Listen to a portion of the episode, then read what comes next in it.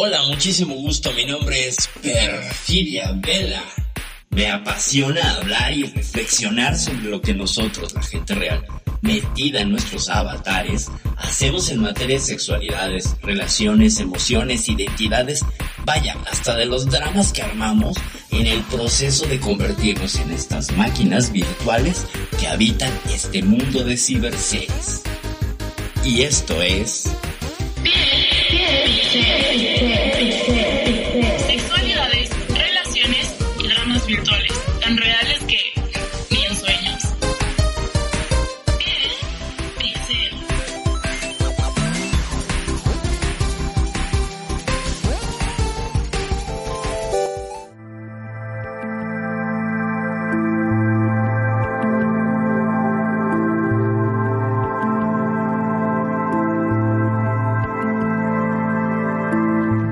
noches, público de Radio Consentido, ¿cómo están? Esta que les habla es Perfidia Vela y pretende seguir siéndolo todo el programa. Estamos en Piel Pixel, episodio 64. ¿Y de qué vamos a hablar hoy? Hoy vamos a hablar de ¿Puedo cambiar a mi pareja? Este tema que es creo que uno de los top 10 de cosas que se pregunta uno estando en pareja. ¿Puedo cambiar a mi pareja? Vamos a analizar este tema y veamos a dónde nos lleva. Pero antes de entrarle y darle mole de olla, que es. A darle que es mole de olla, ya cambio la frase. Voy a presentar a quien me acompaña esta noche, como siempre, en la cuestión técnica, en la dirección y por supuesto en la colocución, mi queridísimo Magnum Dacum. Buenas noches, bienvenido. Muy, pero muy buenas noches, mi estimada Perfi. Como siempre, un gusto, un placer enorme estar en este programa que tantas alegrías nos ha dado. La verdad que sí. Y contanos un poquitito, ¿cómo es eso de si podemos cambiar a la pareja, dijiste? Sí, sí podemos cambiar a la pareja. O sea, O sea, estamos bueno. hablando de, tengo una de 40, la quiero cambiar por dos de 20. Ah, pu- puede ser, pero ya esos, ese tipo de negociaciones ya lo hablaremos más adelante. Claro, no, no quiero pensar que si la pareja tenía 60 ya eran 3 de 20, pero bueno, creo que Bueno. cuánta golosidad en ese sentido. No, vamos a hablar básicamente del pedirle a la pareja que cambie alguna actitud, algún comportamiento que no nos gusta y las implicaciones que ello tiene con respecto a la necesidad de control, a las expectativas y pues básicamente a lo que daña la relación esta idea, esta idea bastante tóxica. Por eso hoy me puse mi camiseta de tóxica para hablar de esta conducta que me parece que es más tóxica que beneficiosa. Pero antes de ir a ello, quiero recordarles que nos pueden seguir en nuestras plataformas, en nuestras diferentes plataformas como TuneIn, como Evox, como Spotify y por supuesto nos pueden seguir en Facebook Live y en YouTube, el canal de YouTube de Radio Consentido, se llama así, Radio Consentido Seguido, y ahí puedes encontrar todos los programas si te lo perdiste y no lo escuchaste en nuestra plataforma de Radio Consentido, la puedes escuchar perfectamente en YouTube. Y te recuerdo que nuestra plataforma base es http dos puntos diagonal diagonal radioconsentido.blogspot.com ahí nos puedes escuchar también estamos transmitiendo en vivo y hay programas anteriores solo que no tienen fotito ni video como en YouTube. Entonces la diferencia. Y recordarles que este es un programa que está en vivo y que por supuesto pues no pretende dar ninguna clase de receta de cocina ni fórmula probada, solamente hacemos lo que podemos con la evidencia disponible sobre un tema y que básicamente lo que hace este programa es tomar la experiencia de los que están presentes, de quienes participan, para discurrir, dialogar, reflexionar e intentar llegar a una solución a lo largo de este programa, ut- utilizando, como ya dije, toda la evidencia disponible. Esto es Piel Pixel, episodio 64. Puedo cambiar de... Y Magnum, ¿qué tienes que decir al respecto? Bueno, eh, vos sabés que justamente me estaba pensando, ¿no? Que más de una vez los hombres solemos ser bocones, así decir, eh, te, te cambio mi germo de 40 por 2 de 20. Ahora, siempre me he quedado con la duda, ¿no? ¿Qué pasaría si alguna vez alguien dice, bueno, está bien, dale, hacemos el cambio, te doy 2 de 20? A ver, ¿qué hace con 2 de 20? ¿Aguantará el hombre? ¿Le aguantará el cuerpo? Mira, principio de ley de la conservación de la energía, ¿no? O vamos, vámonos a la tercera ley de la, de la termodinámica. Eh, todo va a tender al caos. todo. Todo tiende a la entropía. Entonces, imagínate, si una relación es como caminar hacia la entropía, hacia el caos, hacia el desastre. Todas las relaciones, gente, no hay nada mágico en ello. Eh, por puro desgaste del estar en el mundo, las relaciones se van deteriorando. Porque las personas vamos cambiando y un montón de cosas. Lo que hacemos es tratar de salvar de ese deterioro, de mantener, hacerse un mantenimiento, como el cuerpo. El cuerpo lo mantienes, pero pues no lo puedes detener en el progreso del tiempo. Lo mismo con las relaciones. Entonces, ¿qué pasaría? Que habría caos, mi querido Magnum, y caos por dos. Yo creo que sí, yo creo que al poco tiempo estaría el tipo, no, te la devuelvo, devuélveme mi mujer, no la soporto a las dos, no aguanto más, estoy quedando piel y hueso. Piel y hueso, y lo seguro es que no, ya no habría, este, ya no habría regreso, porque pues la mujer estaría haciendo un cambio muy interesante por uno de 40, ¿no? la plenitud de la experiencia de juventud justamente. Entonces, pues ya habría que ver ahí los fetiches y los gustos de cada quien, pero muy probablemente no le harían ese cambio a ese señor, que por goloso se quedaría como el perro las dos tortas, como decimos aquí en México, que por querer dos se queda con ninguna. Exactamente. Y no es esto una apología de la monogamia, recordemos siempre que tratamos de mantener un punto objetivo al respecto de nuestras opiniones, tratamos, ¿verdad? Luego nos apasionamos y pues nos contradecimos como buenos humanos. Pero a ver, ¿Tú conoces a alguien que haya tenido así muchas expectativas en la pareja y que dijera, ay, cuando yo tenga pareja, bla? Ay, sí, muchísimos, muchísimos. ¿Cuánto hay? Lo que pasa es que tanto hombres como mujeres, creo yo, este, tenemos una expectativa muy grande. Yo tenía un amigo que siempre decía, ay Dios, no veo la hora de casarme porque cuando me case voy a tener sexo seguro cuando quiero, comida calentita cuando quiero, llegar, calentarme la cama, la ropa limpita, planchadita como yo quiero. Todos lo mirábamos y decían, pero vos estás hablando en serio o es una joda esta. diciendo, no, pero sí, vos sabés cuando yo olvidate, nada pasó absolutamente de lo que el tipo creía. No. Porque yo me imagino que de su otra parte, o sea, por parte de su mujer, estaría pensando, ay, sí, yo me quiero casar, quiero un hombre mimoso, que me mime, que me dé todos los gustos, que me compre todo lo que yo quiero, que, que me mantenga. Que me mantenga, exacto. Que me provea, que me dé hijos bonitos, ¿no? Tal cual. como decimos acá. Tal cual, que me saca a, pasear los fines de semana, que me lleve a, restaurantes caros, que me lleve de shopping, que me lleve de compras, que... y ninguno de los dos se dio el gusto, ¿no? Espérate, que me lleve de shopping, que sea mi arquitecto, mi ingeniero, mi doctor, mi cuidador, mi agenda, mi todo. Y también el parte del hombre, lo mismo, ¿no? Lo mismo, hacemos ese tipo de, juegos de expectativa que son sumamente eh, ilusorios, por no decir otra palabra. La verdad es que, perdón, ¿no? Pero me estaba acordando de otro cuentito que, ay, que me viene creo que como anillo al dedo, de que la mujer estaba tan cansada porque siempre se rompían cosas y el marido no hacía nada. Le decía, ay, amor, cuando llegaba el marido de trabajar, le decía, mira cómo chorrean esas canillas, ¿por qué no le cambia el cuerito? Ay, ¿qué te pasa? Le decía, vos te pensás que yo soy plomero, ¿qué voy a arreglar arreglando eso? Déjame de joder se rompía la luz y decía, pero mirá cómo están las luces, ¿por qué no cambiás ese plafón que está ahí de la luz que no alumbra nada? ¿Por qué no, no compone? ¿Pero qué te pensaste? Dice, que yo soy electricista, déjate de joder, yo no lo voy a andar... Bueno, Llegaba a la casa, quería abrir las puertas, las puertas rozaban abajo, no cerraban, eran un desastre esas puertas. Decía, ay, mi amor, mira cómo está, ¿por qué no la lijas un poco? No te fijas, mira, no se puede. Pero, ¿por qué me viste cara de carpintero a mí? Ni loco, decía. Resulta que vino un vecino, no sé si la habrá escuchado o no, dice, mire, este, yo sé que tiene algunas cosas, si usted quiere yo la arreglo. Uy, pero dice, la verdad que mi marido es un seco, no me va a pagar. Mire, con respecto a la paga, podemos hacer dos cosas.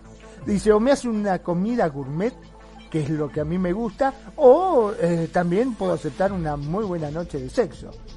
Resulta que el marido cuando llegó vio la puerta que cerraba bien, las canillas ya no perdían. Che, dice, pero ¿qué pasó? Dice, ¿la arreglaste vos? Nah, dice mujer, ¿cómo voy a arreglar yo todo esto?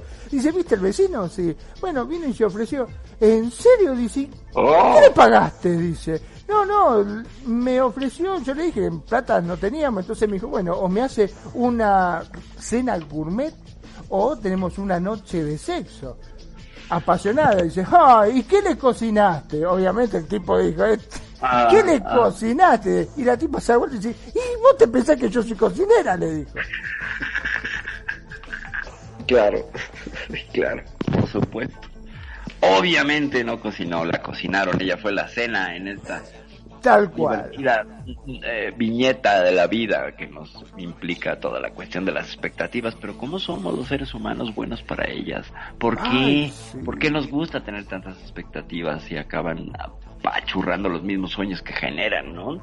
En sí mismo, cada vez que deseamos tener una expectativa o que surge la expectativa, ya en, su semilla está su, su, este, su destrucción, pienso yo. Pero qué tal, fíjense, es que esto me recuerda mucho, eh, el, asunto de la expectativa es la oración gestalt, no sé si la conozcan, no sé si alguna vez la he dicho aquí varias veces, pero eh, no estaría mal volver a mencionar la oración gestalt de Fritz Perls, fundador, fundador de la teoría gestalt, la terapia gestalt, que es una de las eh, herramientas terapéuticas mucho más humanitarias y quiero decirlo, porque pues digo, yo he pasado por ahí, puedo decir que soy hija de la Gestalt, o no sé si hija bastarda, pero el hecho es que a mí me ayudó muchísimo la terapia Gestalt y la oración de Fritz Perls dice lo siguiente. Yo soy yo y tú eres tú. Yo no estoy en este mundo para cumplir tus expectativas y tú no estás en este mundo para cumplir las mías. Tú eres tú y yo soy yo. Si en algún momento o en algún punto nos encontramos y coincidimos, es hermoso. Si no, pocas cosas tenemos que hacer juntos. Tú eres tú y yo soy yo. ¿Qué tal? Cuánta verdad, ¿eh? Cuánta Sí, verdad. sí, sí, es una bomba.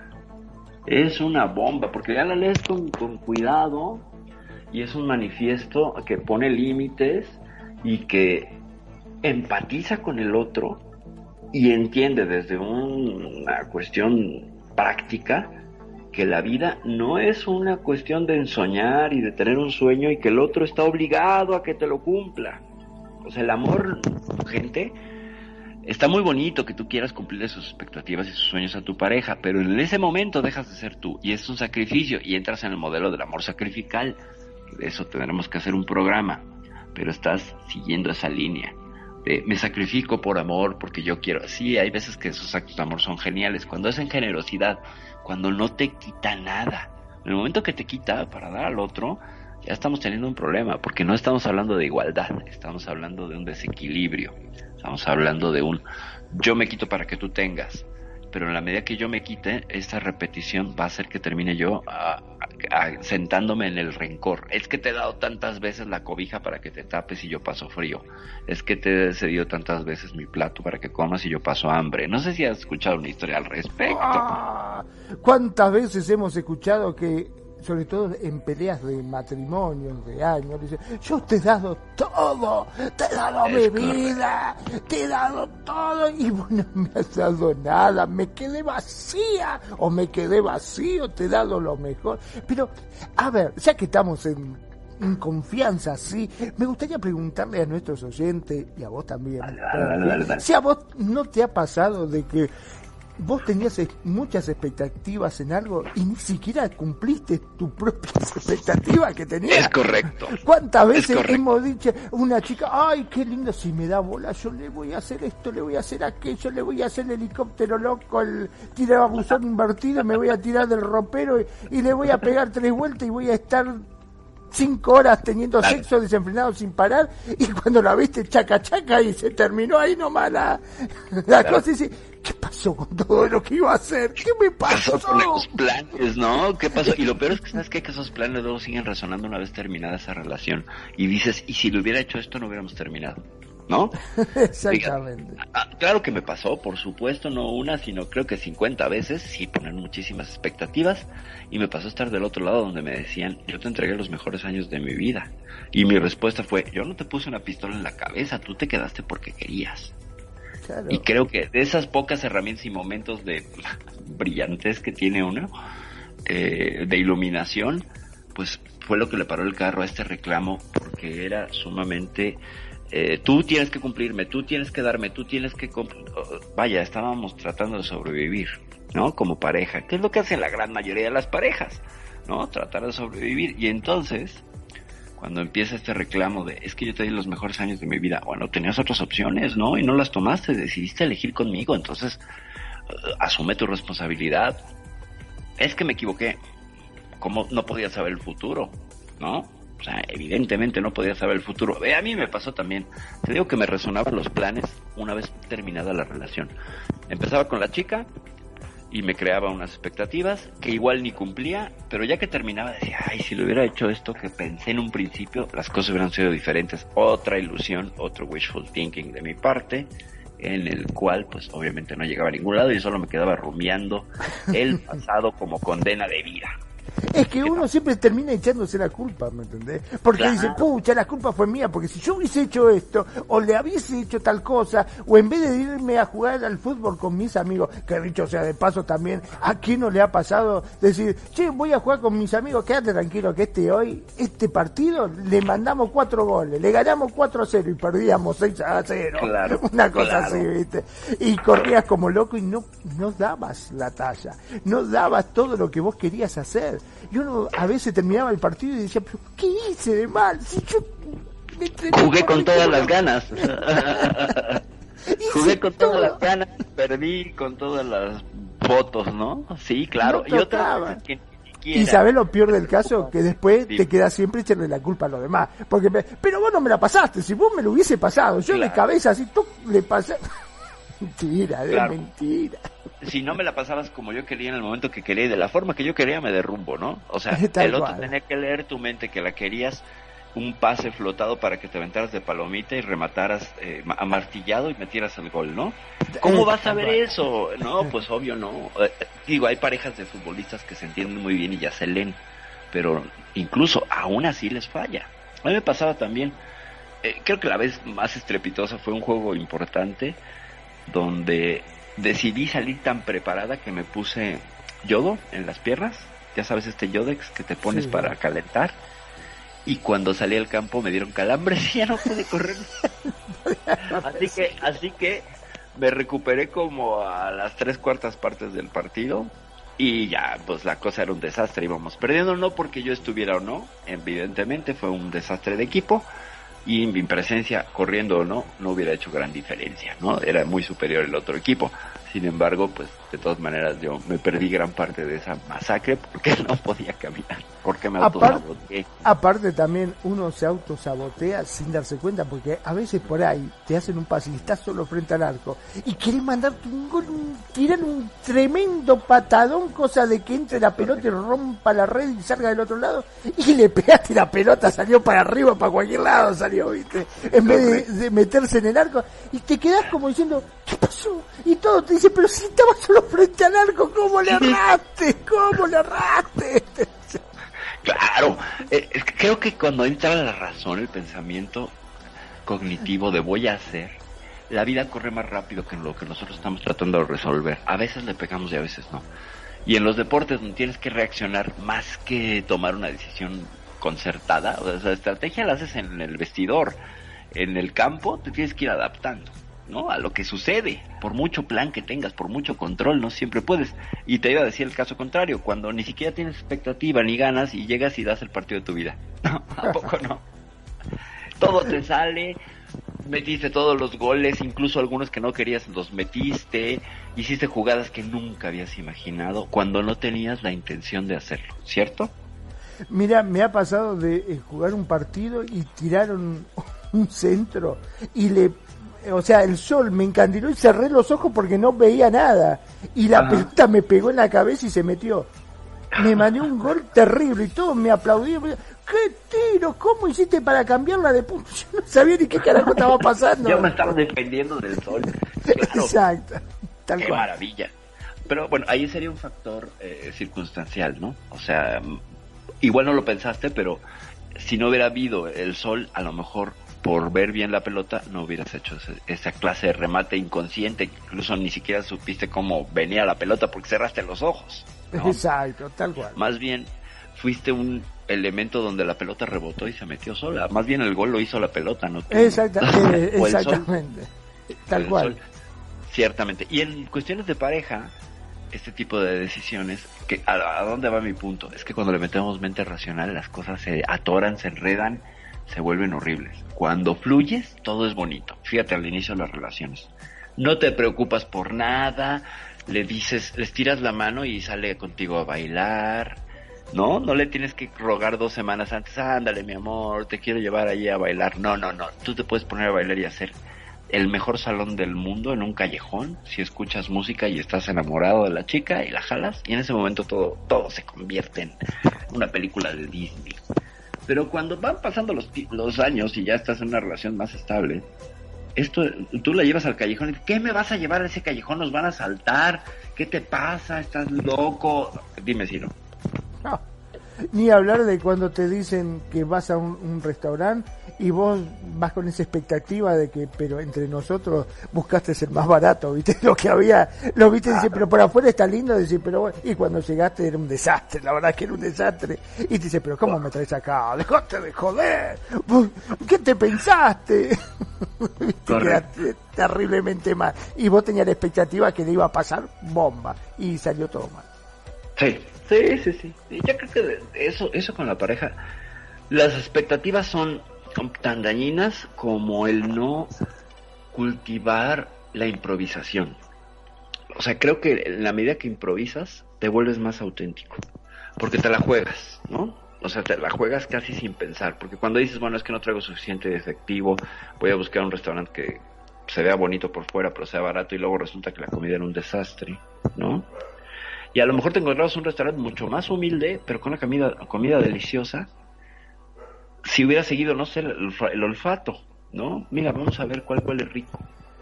Y ya. Tal cual. A veces, a veces somos muy dados a, la estrategia. Y eso siempre se va a convertir en una suerte de pseudointeligencia. La estrategia en temas de pareja, ¿eh? La astucia y las manipulaciones son cosas que en pareja generalmente llevan al desastre. Yo no he visto nunca una historia feliz que termine por es que no le digas, es que escóndeme, es que dile así, y es que no, es que ya hay problema y esto nos va a llevar a un asunto mucho más grande. Pero vamos a darle un poco más de, redondez a este tema y alejándonos un poquillo del asunto anecdótico. Perdón, ¿no? Y ni hablar ni hablar de cuando vos empezás a entablar una relación con una chica que te gusta y saliste de, ese restaurante o de la charla y vos por dentro tenés dos millones de preguntas. ¿Qué hago?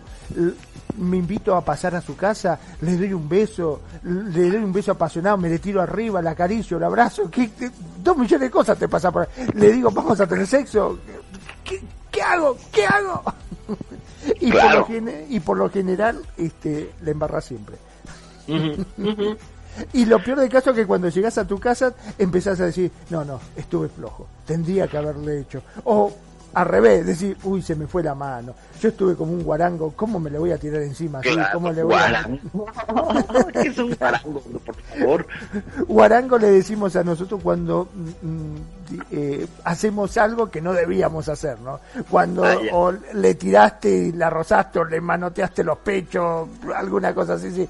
Qué, qué bruto que fui, sí, qué bruto que guarango, uno dice. Está buenísima, está buenísima. Es para, es para para narrar una, una actitud que, bueno, no, no creo, ahorita no encuentro en el léxico de acá de México una palabra similar, pero está buenísimo el guarango, yo creo que lo voy a adoptar, porque la gente hace mucha guarangada, ¿no? Exactamente, mucha guarangada. Bueno, ¿qué tal cuando a la pareja le decimos, o nos hemos planteado a los que tienen pareja, ¿te gustaría que tu pareja cambiara? Así como dice nuestro, nuestro intro en redes sociales, que tu pareja fuera más atenta, más razonable, le costara mucho menos trabajo a ambos llegar a acuerdos con él o con ella. No eres la única persona que se pregunta esto, ¿eh? Realmente, porque ciertamente todas, ¿no? hay deseos. Sí, todos. Todos. Yo creo que por más que tengas la mujer ideal, si vos le preguntás, eh, che, ¿no te gustaría que tu pareja... Y sí, a mí me gustaría, todos te van a decir que sí. Hasta ahora nunca he encontrado a alguien que me dijera, no, no, a mi pareja la quiero tal cual como es, así es perfecta. No, ya, y todo... o qué sé yo, que fuese más cariñosa, o que no sea tan babosa, tan cargosa, que siempre esté encima de uno, que me ahoga, me tiene podrido. Resbalosa, resbalosa, ajá, sí, sí, sí, sí, porque, bueno, es que hay, hay, cada, cada acomodo, pero pues vamos a ir viendo por qué es que tenemos una expectativa y luego la realidad viene y nos da con la puerta en la nariz, fracturándonos la de manera muy violenta. Antes de ello, vamos a, agradecer y mandar saludos a la gente que nos está siguiendo en redes sociales. Mi queridísima Lisbeth Méndez, te mando un beso y un abrazo, que gusto saber de ti. También para mi adorada y queridísima Malvavisco Sander Palma. Mavis, pero te mando besos hasta allá, hasta Celaya. Y también Isela, Isela, hace tiempo que no sabía de ti, te mando muchos besos y abrazos. Y claro, Ana María Guajardo Díaz, como no, hasta Chile, que nos ha estado siguiendo frecuentemente por acá en Radio Consentido y sobre todo en Piel Pixel. Y entonces vamos a ver, mi querido Magno. Yo creo que todas las personas tienen defectos, ¿no? Y a veces particularidades que no son del todo gratas, sin que lleguen a ser un defecto, pero que dices, bueno, es que esto no me gusta pero lo dejo pasar. O sea, digamos que hay una serie de banderas rojas que al inicio de la relación nos damos cuenta, pero las limamos o las metemos abajo de la alfombra por el enamoramiento. Yo creo que todos estamos conscientes desde el principio de cómo es la persona. Solo que eh, la limeranza y el amor químico hacen que no lo veamos tan así, sino obviamente cumple esta función para que podamos limar la, eh, la relación con las personas y concretar y cristalizar una relación con esa persona. Si no, entonces si este filtro no existiera, es un filtro, eh, yo creo que pues, mucha de la población actual hubiera desaparecido como en Avengers Endgame, ¿no? Así, la mitad del universo no existiría porque pues no llegarían a ningún acuerdo o tendrían sexo una vez y estarían reclamándose la pensión alimentaria después de que no, es que yo te vi esa noche y no sé qué, no, pero el hijo no es tuyo. No, vamos a hacer una prueba de paternidad. Creo que no va por allí. Pero yo creo que la primera expectativa para querer cambiar a la pareja sería la búsqueda de la pareja perfecta, como bien mencionó Magnum hace un rato.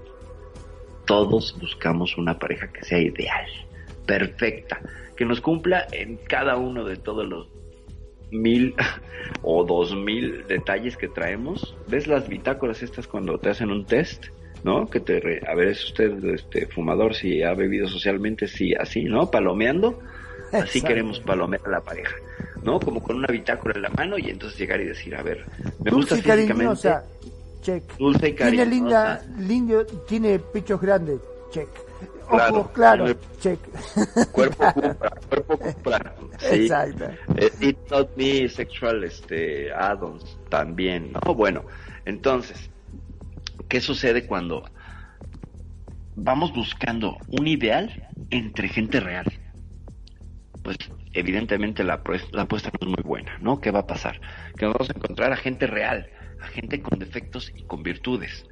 Y las más de las veces con más defectos que virtudes. Quiere decir que a veces el amor se ancla a las virtudes, las idealiza y de ahí se mantiene. Sin embargo, la conducta de algunas cosas que no nos gustan, que llamaríamos defectos en esa persona, que a lo mejor pueden ser virtudes para otra, ojo, eso también lo podemos ver más adelante, nos enganchamos, nos quedamos ahí porque tiene algo que me gusta cómo sonríe, me gusta cómo me cocina, me gusta cómo me hace, me gusta cómo nos vemos juntos, eso, que mantiene el amor, que es el ancla así principal que nos sueltas, que está ahí soterrado en el inconsciente. ¿Por qué me gusta? Pues porque me gusta su sonrisa y cada vez que sonríe todo lo demás se me cae, ¿no? Todos mis argumentos se me caen cada vez que sonríe esta persona, cada vez que me dice mi chiquito, mi chiquito baby o mi babycito fiu fiu o como sea, se me cae ¿no? ¿Cómo es? Sí, exacto. Hay, hay eh, amigos que tengo, por ejemplo, que se han enamorado de su pelo, porque tiene un pelo ondeado y que le cae en la cara de tal forma que, lo vuelven loco. Dice, ay, me encanta cómo le cae ese pelo, es una cosa que me enamora, me tiene... Aparte, hay algo que siempre me he quedado con la duda, ¿no? Nosotros tenemos mucha expectativa con respecto a la pareja, pero nosotros, ¿qué expectativas damos al respecto? Porque nosotros siempre nos fijamos en lo demás, no nos fijamos en nosotros, ¿no? Obvio, no, pero ¿qué expectativas cumplimos nosotros hacia la otra persona? Lo que te decía del modelo del amor sacrificial, ¿no? Es decir, eh, llego yo en pareja y pues quiero quedar bien y entonces si la chica me dice, por ejemplo, que quiere ir ahora sí que como dice la canción de Radio Futura y quieres que te lleve a un sitio caro, ¿no? Yo voy haciéndome la cuenta de cabeza mientras te dedicas a insultar al camarero, ¿no? Y este y me salpicas con espuma de cerveza. En la canción de veneno en la piel, en la piel pixel, ¿no? Y entonces, ¿qué sucede? Ella quiere ir al sitio caro, entonces uno pues tendrá que erogar una cantidad mayor, dependiendo de la situación económica de cada quien, pues será más o menos difícil. Sin embargo, el hecho de cumplirle caprichos a la pareja lo entendemos como parte del mantenimiento de los actos de amor, del cuidado. O sea, si ella quiere, yo se lo cumplo, porque me gusta tanto que me vuelvo esclavo de sus deseos. El amor romántico sostiene mucho eso y hay muchísimas canciones donde yo te voy a bajar el sol, la luna y las estrellas.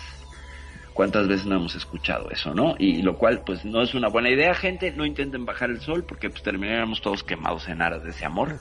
Seríamos comidos por ese horno termonuclear que nos calienta todos los días.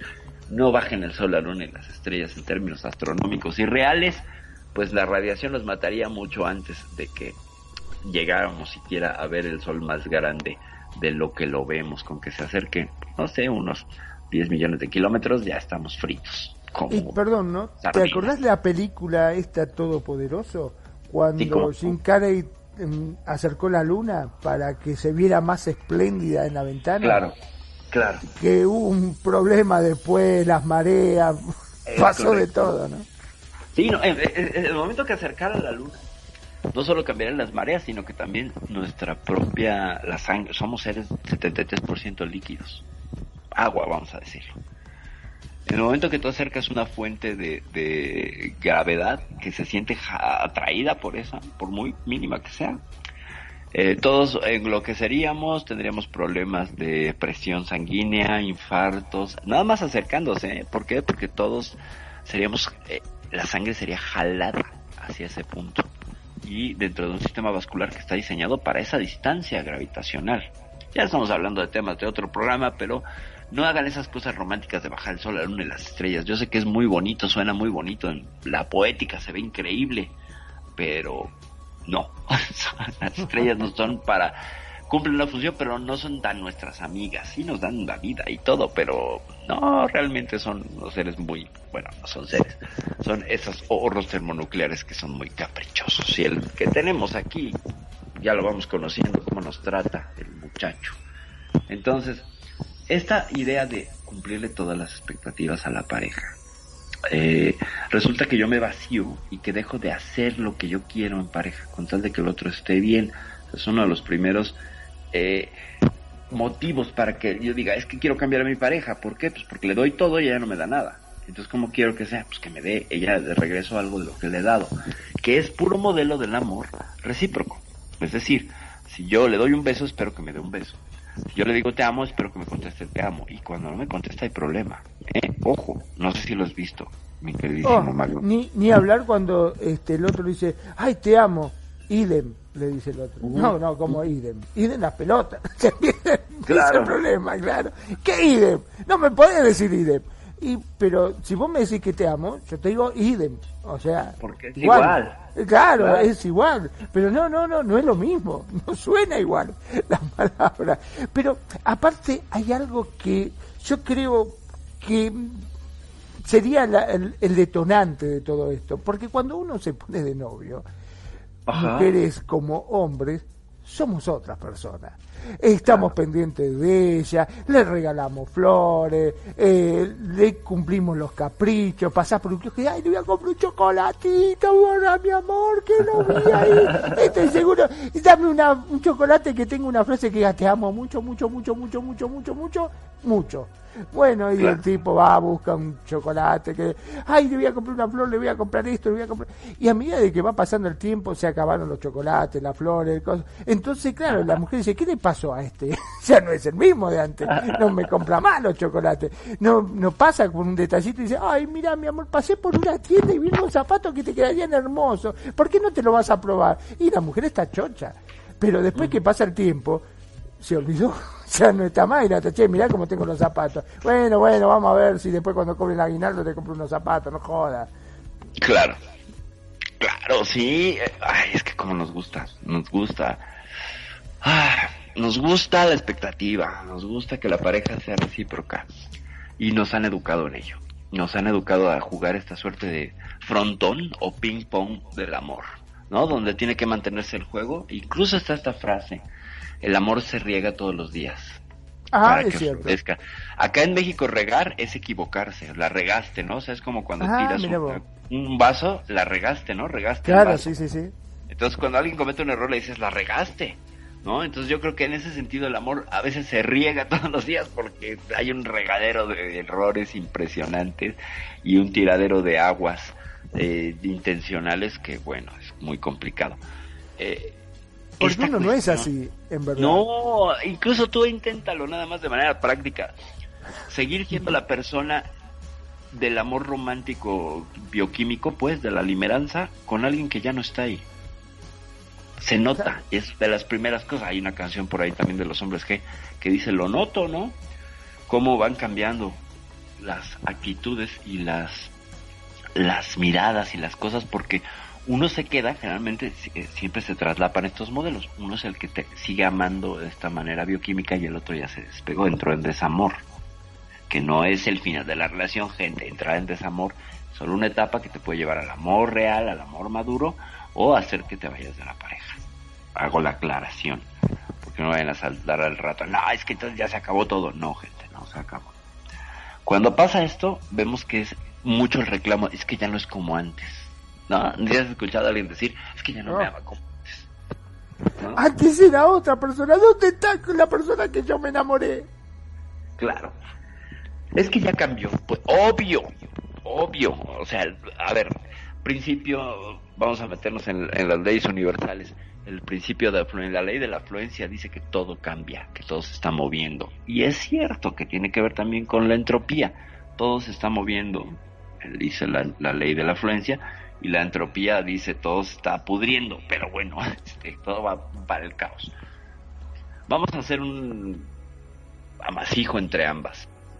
Todo se deteriora, pero está cambiando continuamente ya lo hablamos alguna vez, las personas cada siete años ya no somos las mismas, ¿eh? Ni ninguna de nuestras células ya cambiaron, ya desaparecieron, porque nos renovamos cada siete años y todos, incluso nuestros átomos y moléculas ya no son los mismos de hace siete años. Entonces en pareja, una pareja que tiene ocho años, son dos personas totalmente diferentes a las que se conocieron, a nivel físico. Ya no hablemos a nivel emocional, historia de vida, relación social, etcétera, etcétera. Y querer entender que todo va a ser el inicio del romance, toda la relación, híjole, creo que esas son las expectativas más grandes y más dañinas que hemos visto en la historia de las relaciones. Porque primero van a envejecer, van a salir arrugas, manchas, subir de peso, se van a ir arrugando. Bien decían los Beatles, tú me seguirás amando cuando tengas 64. Pues quién sabe, no lo sé, le diríamos a los Beatles. Primero veamos si salimos de los siguientes dos años de relación, ¿no? Y luego vemos si hasta los 64. Aunque pues bueno, tenía mucho de razón esta canción. Entonces, ¿qué sucede? Que al moverse todo, la gente se queda como anclada, como estacionada en esa idea bonita, que está muy bien por un lado, pero muy mal por la vida práctica. O sea, como anhelo está lindo recordarlo y todo se coloca en el baúl de los recuerdos.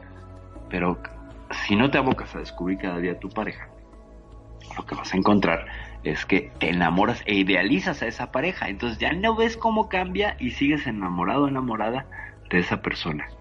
Y fíjate qué fuerte y qué manera de eh, manipular al otro y cubrirlo con un velo de idealización y no ver que el otro está cambiando, se puede equivocar, puede dejar de amarnos, puede dejar de interesarse en nosotros. ¿Conoces alguna historia al respecto, Magnum?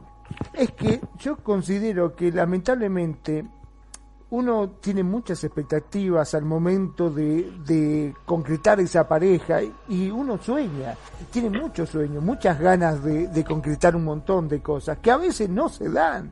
Lamentablemente no se dan y, llevarlas a cabo es un sacrificio terrible que es como más de una vez hemos dicho, eh, tratar de correr una carrera y que siempre te van corriendo la meta, no llegas nunca, vos corres, corres, corres, no llegas nunca.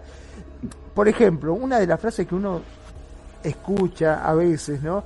Que, ay, sí, yo te amo, mi amor, estamos juntos, qué sé yo, te imaginas cuando estemos juntos y tengamos nuestro nidito de amor, tengamos nuestra casita y tengamos un jardín, ay, yo quiero con muchas flores, ay, sí, le vamos a poner muchas flores y quiero tener un perro lanudo, ay, sí, vamos a tener un perro lanudo y quiero tener una habitación también separada para los nenes porque no quiero que esté con nosotros los nenes, no quiero que los chicos duerman con nosotros, no, por supuesto, vamos a tener una habitación para nosotros y uno para los chicos, ay, cuando crezcan que, bueno, vamos a tener tres habitaciones, uno para cuando son chiquitos y uno para cuando sean más grandes. Ay, qué lindo, sí, así me gusta. ¿Y cómo lo vamos a llevar? Y no, vamos a tener nuestro autito. Y, ah, claro, y yo que no, vamos a tener dos autitos, uno para vos y un autito para mí. Y entonces vos te vas a encargar de los chicos, de llevar al colegio. Ay, sí, puedo ir con mis amigas también a pasear. Sí, esos sueños son hermosos, son divinos. Hermosos, hermosos. Divinos. Pero ¿qué pasa cuando ya se casan? Ve que la casa, anda a comprarte la casa. ¿Cómo hace para comprarte la casa? No llegás. Este, el auto, la casa, eh, y más si quedó embarazada, que el seguro, que la obra social, que esto, que aquello, que no llegás nunca. La plata nunca te alcanza y te querés matar. Y ahí empiezan los dolores y las decepciones. Pero ¿te acordás que siempre dijimos que íbamos a tener una casa hermosa. ¿Y qué pasa? Estamos alquilando un departamento, un monoambiente que este nos chocamos cada vez que vamos al baño. Y bueno, mi amor, ¿qué? no llegamos. Y ahí empieza la disilusión y cada vez más grande, más grande. Eh, no porque se pierda quizás el amor, pero sí eh, uno es como que se empieza a enojar con uno mismo por no poder brindar o cumplir todas las cosas que prometió. Pero aquí hay, aquí hay que analizar algo muy interesante, qué bueno que lo pones en el tema, porque eh, queremos aplicar que el modelo de nuestros padres, cuando era un tiempo de bonanza económica diferente, antes les alcanzaba a nuestros padres para comprar una casa, para tener siete hijos y para alimentarlos. Estamos de acuerdo. En toda Latinoamérica, al menos yo lo puedo, puedo voltear hacia atrás y decir, así era como era antes. Ahora no. Ahora incluso a nuestros hijos con trabajos van a poder, o sea, lo ideal es heredarles lo que a ti te tocó de la casa de tus papás y que ellos entonces se hagan bolas. Pero ya así de que tú adquirir y todo, no, no, no se puede. No, a mí me tocó en las épocas de, mayor eh, generación económica, hacía cuentas y no me salía para una casa. No me salía para una, me salía para la renta. Pero para una casa, no no se podía, porque incluso todo ya había cambiado de precio, se había la, inflación, esa no para, ¿no? O sea, la inflación sigue y entonces este modelo, de traer ese modelo que era posible hace 25, 30 años, ah, ya no es posible. Entonces se necesita también una inteligencia financiera en la relación de pareja porque acá decimos que cuando los problemas económicos entran por la puerta, el amor sale por la ventana. Y eso en todas las parejas, ¿eh? No sé si allá en Argentina tengan algo similar. Exactamente igual. Es igual, igual, igual, igual. Sabe, sabiduría latinoamericana. Cuando eh, tienes problemas económicos, pues se va a acabar el amor. Y sentar problemas económicos es agarrar y decir, bueno, quiero tener una casa grande y luchar por ella. Yo entiendo los sueños, gente, yo entiendo que esté bien, pero a veces esa matarte por conseguir algo que puede ser inasequible, inalcanzable, puede llevarse la relación. Entonces, más bien principio de realidad. Aquí ahora que tengo, tengo esto, ¿me alcanza por una casa? No. Entonces, ¿qué le digo a mi pareja? Vamos a rentar un lugar muy bonito. Entonces, y hasta ahí pero es mucho más sincero y más honesto y más real que decirle, sí, vamos a comprar una casa en el campo con 10 acres y ahí vamos a tener las vacas, pues no.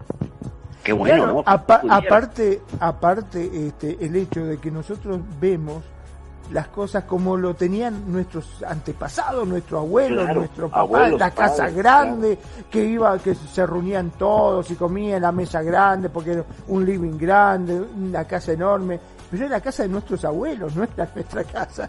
Llegar a eso, hoy en día, a cómo está la situación, ni así trabajes vos, tu esposa, y hasta tus amigos te quieran tirar unos mangos, porque hoy en día hasta los padres tratan de ayudar para pagar. Claro. Es imposible. Y sobre todo dice, bueno, sacamos un crédito hipotecario y pagándolo vos, tu esposa, tus viejos que están laburando también y te dan unos mangos para ver si puedes llegar a pagar el crédito y no llegás y terminan perdiendo todo porque no, no llegan a pagar la inflación es tan grande que no no desgraciadamente no se llega y ahí es donde desgraciadamente se cae todo y empieza yo te dije para qué nos metimos en esto pero vos me prometiste pero yo ¿Cómo te voy a prometer? Yo tenía ganas, pero no pude. ¿Qué querés? Eh, pero vos me dijiste una cosa, entonces me engañaste, te dice.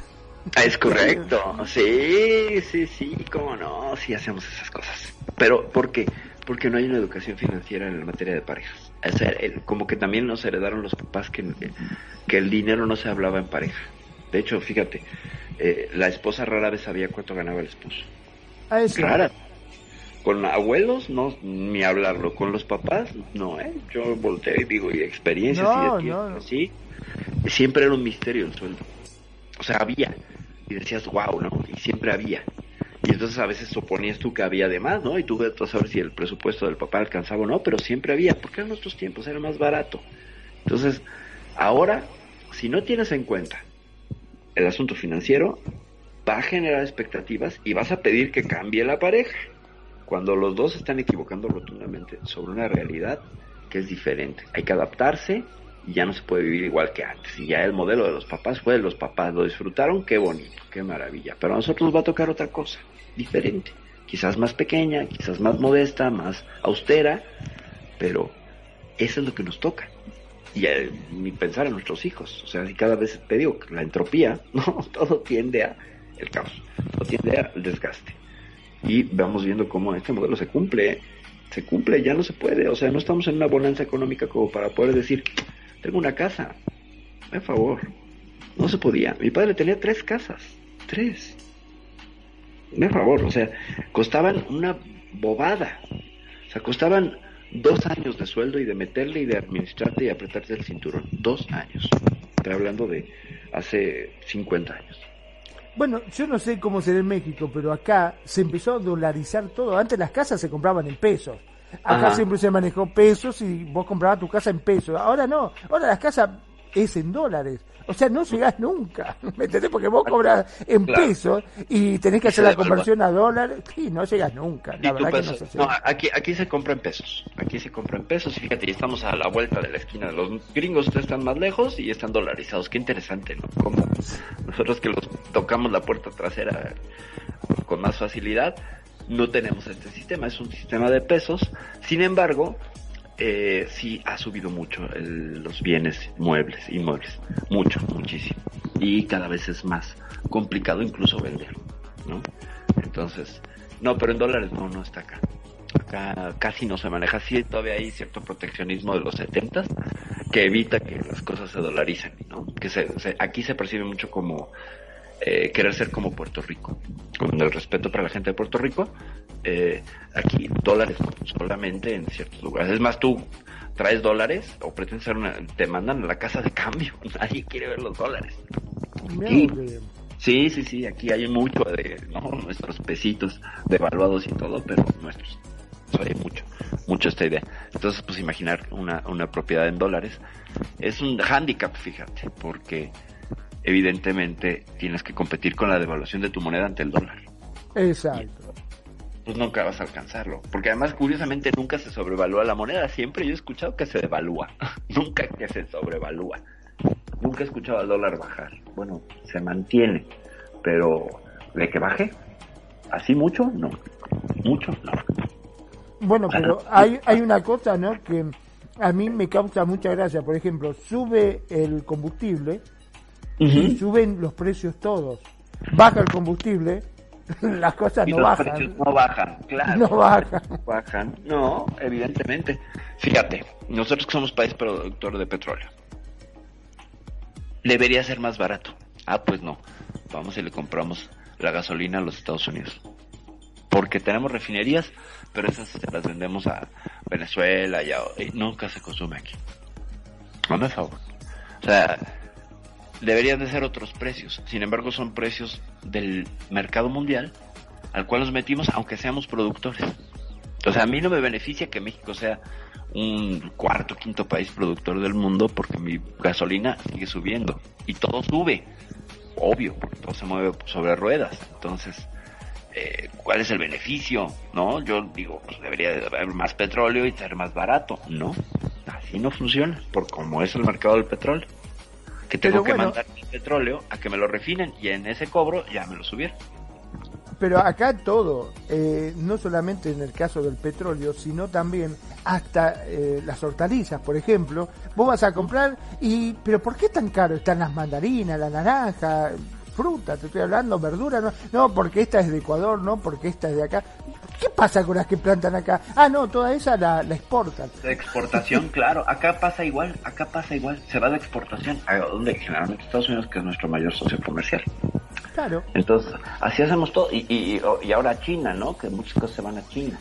Entonces, pues sí, los productores industriales ganan muy bien, pero no hay beneficio hacia el interior. O sea, no, no, no hay un riesgo interior. Pero ya estamos hablando de cuestiones macroeconómicas. Fíjate, qué interesante cómo la pareja nos lleva incluso a hablar de este tema. Porque si no lo contemplas, si no lo tienes en el campo de vista, vas a entrar en problemas con la pareja. Y el amor va a salir por la ventana, ¿eh? A la primer renta vencida donde vengan y te toquen la puerta, no te quiero decir la cara de tu pareja cuando te ve. ¿Qué? Se supone que trabajas y te gastas el dinero en otras mujeres y que no, pues no me alcanza, ¿no? No me alcanza. Entonces... Te digo, a mí me ha tocado ver, que te juro, no lo podía creer, no, dar, eh, no podía creer lo que estaba viendo. Una señora fue con sus hijos a comprar al supermercado, yo estaba comprando también ahí, estaba en la cola justo detrás de ella y estaba esperando, resulta que eh, cuando terminó de pasar las cosas por la caja, saca la tarjeta de crédito y se la rechazaron. No tenía saldo. La mujer ahí nomás cayó el teléfono, lo llamó, mientras decía, no, no, no, dice, bueno, ¿qué va a hacer señora? Eh, no, espere acá, dice que estoy llamando a mi marido.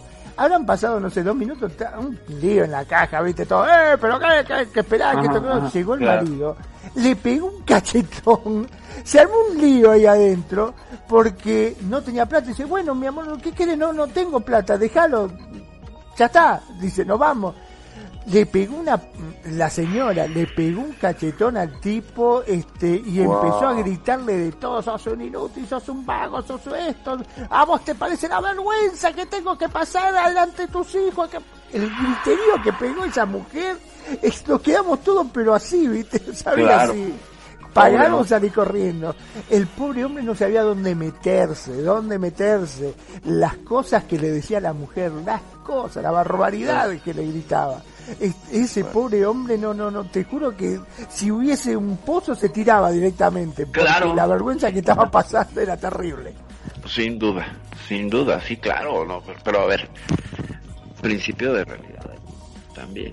Eh, el mantenimiento del status quo en pareja también es este, voy a invertir y voy a mantener y voy a dar y todo, y pues uno quiere tener las cosas controladas, los, ma- los maridos, ah, generalmente el proveedor de casa siempre está en el riesgo de despidos, de descuentos, de reducciones, de atrasos, de mil cosas, ¿no? Entonces, ahí la, la inteligencia de administración dependería de ambos, de ambos, no nada más, las mujeres son muy, muy, administradas, bueno, entonces tendría que también ayudar en esa parte, ¿no? ¿Y qué hizo? Nada, se sentó sus reales y el otro era un inútil. ¿Y ella qué hace? ¿No? ¿Y ella qué hace? ¿Qué parte hace para dar? Porque entonces fíjate cómo hay una esclavitud hacia la pareja donde tú me tienes que proveer y me tienes que dar. ¿Qué, qué ejemplo tan fuerte, ¿eh? Qué Aparte te tan digo, te digo directamente, eh, el, en realidad la vergüenza la estaba haciendo ella, porque ella Claro. con los gritos que pegaba, y, o sea, si ella hubiese se hubiese callado la boca y decía, ay, no tengo que, bueno, no hay problema, agarraba, dejaba las cosas y se iba, no pasaba nada, ¿entendés? Pero montó semejante escándalo. Lo llamó al marido, lo hizo venir para pegarle y gritarle que era un inútil, que era un vago, que era esto, que fíjate la vergüenza que me estás haciendo pasar adelante de todo a nuestros hijos. Yo me casé con vos para qué, para que me hicieras pasar semejante vergüenza cuando la que estaba haciendo el papelón era ella, no él. Claro, ella se estaba revelando. Sí, además que creo que los trapos sucios se lavan en casa, ¿no? Exacto, exacto. Sí, sí, sí, sí. Ahí, ahí esa frase es muy, muy precisa y la lo en ese caso. Porque mejor, bueno, ok, te molestas, gracias, perdón, disculpen, pasa, ni modo, va, y te vas con la vergüenza, ni modo. Gente que no se va a acordar de ti al día siguiente. Además, ¿no? O sea, ahora es, el problema ahora es que te graban, entonces que ya queda la memoria más larga, ¿eh? Pero bueno, de haber pasado eso, no faltaría el que saca el celular y graba, y bueno, el Lord, Lord, este, cachetadas lo hubieran puesto aquí. Y entonces ya resuelves en casa, ¿no? La administración yo creo que depende de los dos y que esta mujer pues evidentemente estaba mostrando pues una manipulación horrorosa. Imagínate la vida de ese pobre hombre. Esperemos que, que hayan encontrado arreglo en ello, ¿no? Porque sí está muy complicado. Cuando no logras, no logras acomodarte. Y entonces esta mujer seguramente le pedía que cambiara, que mejorara o que ampliara sus ganancias, ¿no? Al hombre, trabajar como un negro para que alguien pueda sentirse tranquila y sin estar aportando. Yo creo que ya no se puede, gente, ya no se puede. Digo, con todo el respeto para las mujeres y que merecen que se les trate, se les mime, se les cuide. Y claro, se les mantenga, pero dentro de lo razonable, ¿no? O sea, tú no puedes agarrar y decirle, vas a viajar en yates cuando pues tu sueldo no te alcanza para la renta y la comida. O sea, también principio de realidad, no hay que meterse en esos embrollos tan grandes de prometerle la luna y las estrellas y luego no poder cumplirlo. Pero es que solemos hacer esas, esas promesas cuando estamos bien enamorados. El amor químico no sabe de finanzas. no sabe. Tal cual, tal cual. Y, convengamos en el momento del, como bien dijiste, el amor químico, cuando estás re enamorado en ese momento le prometes el oro, el moro, un Eh. poquitito más allá para poder llegar ahí a esa parte que vos estás buscando. y después resulta que cuando ya pasó, exacto, y cuando ya pasó todo, que ya se bajaron, este, esa ansiedad que tenía, que ya se tranquilizaron, que se casó, que te dio el sí, que empiezan a hacer, y ya te olvidaste de todo y, y ahora cómo cumplís todo lo que prometiste. Porque ¿Cómo lo- te digo que hay muchos que prometen muchas cosas, ¿eh? Ay, mamá. Ah, claro. Pues es que en la medida de lo que la infatuation o el, o el, la, la- el impacto, la obnubilación, el ensoñamiento que tenemos sobre una pareja, solemos prometer a veces cosas muy tontas los seres criados y nacidos en cuerpo masculino y criados de la misma manera, sí, ciertamente. Pero pues por Bueno, el otro lado pero- también hay expectativas, ¿no? Te digo, tengo un amigo que pasaba esto, prometía el oro, el moro y un poquito más, y nosotros cuando nos juntábamos con los muchachos le decíamos, pero loco, ¿cómo vas a prometer esto? ¿Y cómo vas a hacer para cumplir? ¿Qué sé yo? Es que Claro. si yo no le decía que sí, no me iba a dar bola. ¿Me entendés? Se me iba a ir. Entonces, bueno, yo le prometí que esto, que lo otro, que iba a trabajar, que ahora cuando me reciba, que nada, se recibió. A ver, eh, no significa que si vos te recibís de ingeniero, de arquitecto, de lo que fuese, al otro día te va a llover el trabajo y vas a ser millonario. Nada que ver, vos te recibiste y ahí hasta que empieces a trabajar y a ganarte tu clientela va a pasar muchísimo tiempo. Y, No te... En cierto, sí, sí, sí. Este, eh, y lamentablemente es tanta la expectativa que se pone, no, porque yo me recibo de ingeniero y olvídate, te compro una casa, que un yate, te compro un yate, coche cero kilómetros, sale dos coches, uno para vos y uno para mí, mira lo que te digo. este. Y eso no pasa, la realidad no es esa. Desgraciadamente es así, hasta que vos logres mantener eh, esa clientela, captarla, que te conozcan, darte a conocer y el trabajo arduo, pasa Eh. mucho tiempo. Eh, y es correcto, sí, no, bueno, es que no te enseñan en la escuela que estudias para ser un desempleado. Tal cual. Primero que nada, o sea, te tienes que preparar para ser un desempleado. Y por eso, bueno, a últimas fechas en algunas carreras se ve que ya empiezan a trabajar el cómo manejar su bolsa de trabajo para que estén más o menos preparados a la hora de salir de la carrera. Y vemos que, pues bueno, si no administraste bien tus relaciones en la universidad, más que tu uh, desempeño académico, ese pues tienes que cumplir, pero lo importante son las relaciones. Que una vez que termines de cumplir con las asignaturas académicas y te recibas, ¿dónde vas a caer? ¿no? Y en la escuela, pues a lo mejor está el hijo del dueño de la empresa que te puede dar trabajo. Y eso tampoco te lo dicen, te vas dando cuenta hasta que estás ahí. Sí es cierto, ¿no? O sea, salvo, salvo ciertas eh, secciones eh, sociales que lo tienen muy claro, mandan a los hijos a las escuelas a que se relacionen, no a que estudien. Pero pues vaya, eso es otro, es otro tema que tiene que ver con la educación. Eh, vamos a ver, entonces ya, ya, vimos todo ese cúmulo de cosas que hacemos en las relaciones para poner expectativas y pedir. Y entonces cuando el otro no puede, pues le vamos a pedir que cambie, que se adapte y que haga un esfuerzo por nosotros. Y es aquí donde vemos un gran problema, y es un gran problema, ciertamente. Nadie nos puede obligar a cambiar gente, nadie, ni nosotros podemos exigírselo a nadie, ya lo vimos en la oración Gestalt de Fritz Perls. Cada quien tiene un recorrido, sus matices, sus singularidades, todos somos una serie de seres imperfectos intentando aceptar la particularidad ajena para poder convivir. Ojo, intentando aceptar la particularidad ajena para poder convivir. Es decir, tengo que aceptar las particularidades de mi pareja para convivir en generosidad. No en, bueno, yo soy un esclavista emocional y tú vas a hacer como yo diga, porque tú estás mal, yo estoy bien. Ya desde ahí, tú lo ves desde afuera, desde el asunto terapéutico y dices, pero por Dios, por Dios, qué manera de hacerse bolas, qué manera de enredarse, qué manera de complicarse la vida. Y entonces vemos lo siguiente, que a la hora de convivir en pareja, pues todos hemos hecho más de un ajuste, ¿no? Para la relación eh, que, que funcione. ¿Qué hacemos? Pues sí, hay que ver cosas de nuestra personalidad que podemos ajustar suavemente para que las relaciones marchen.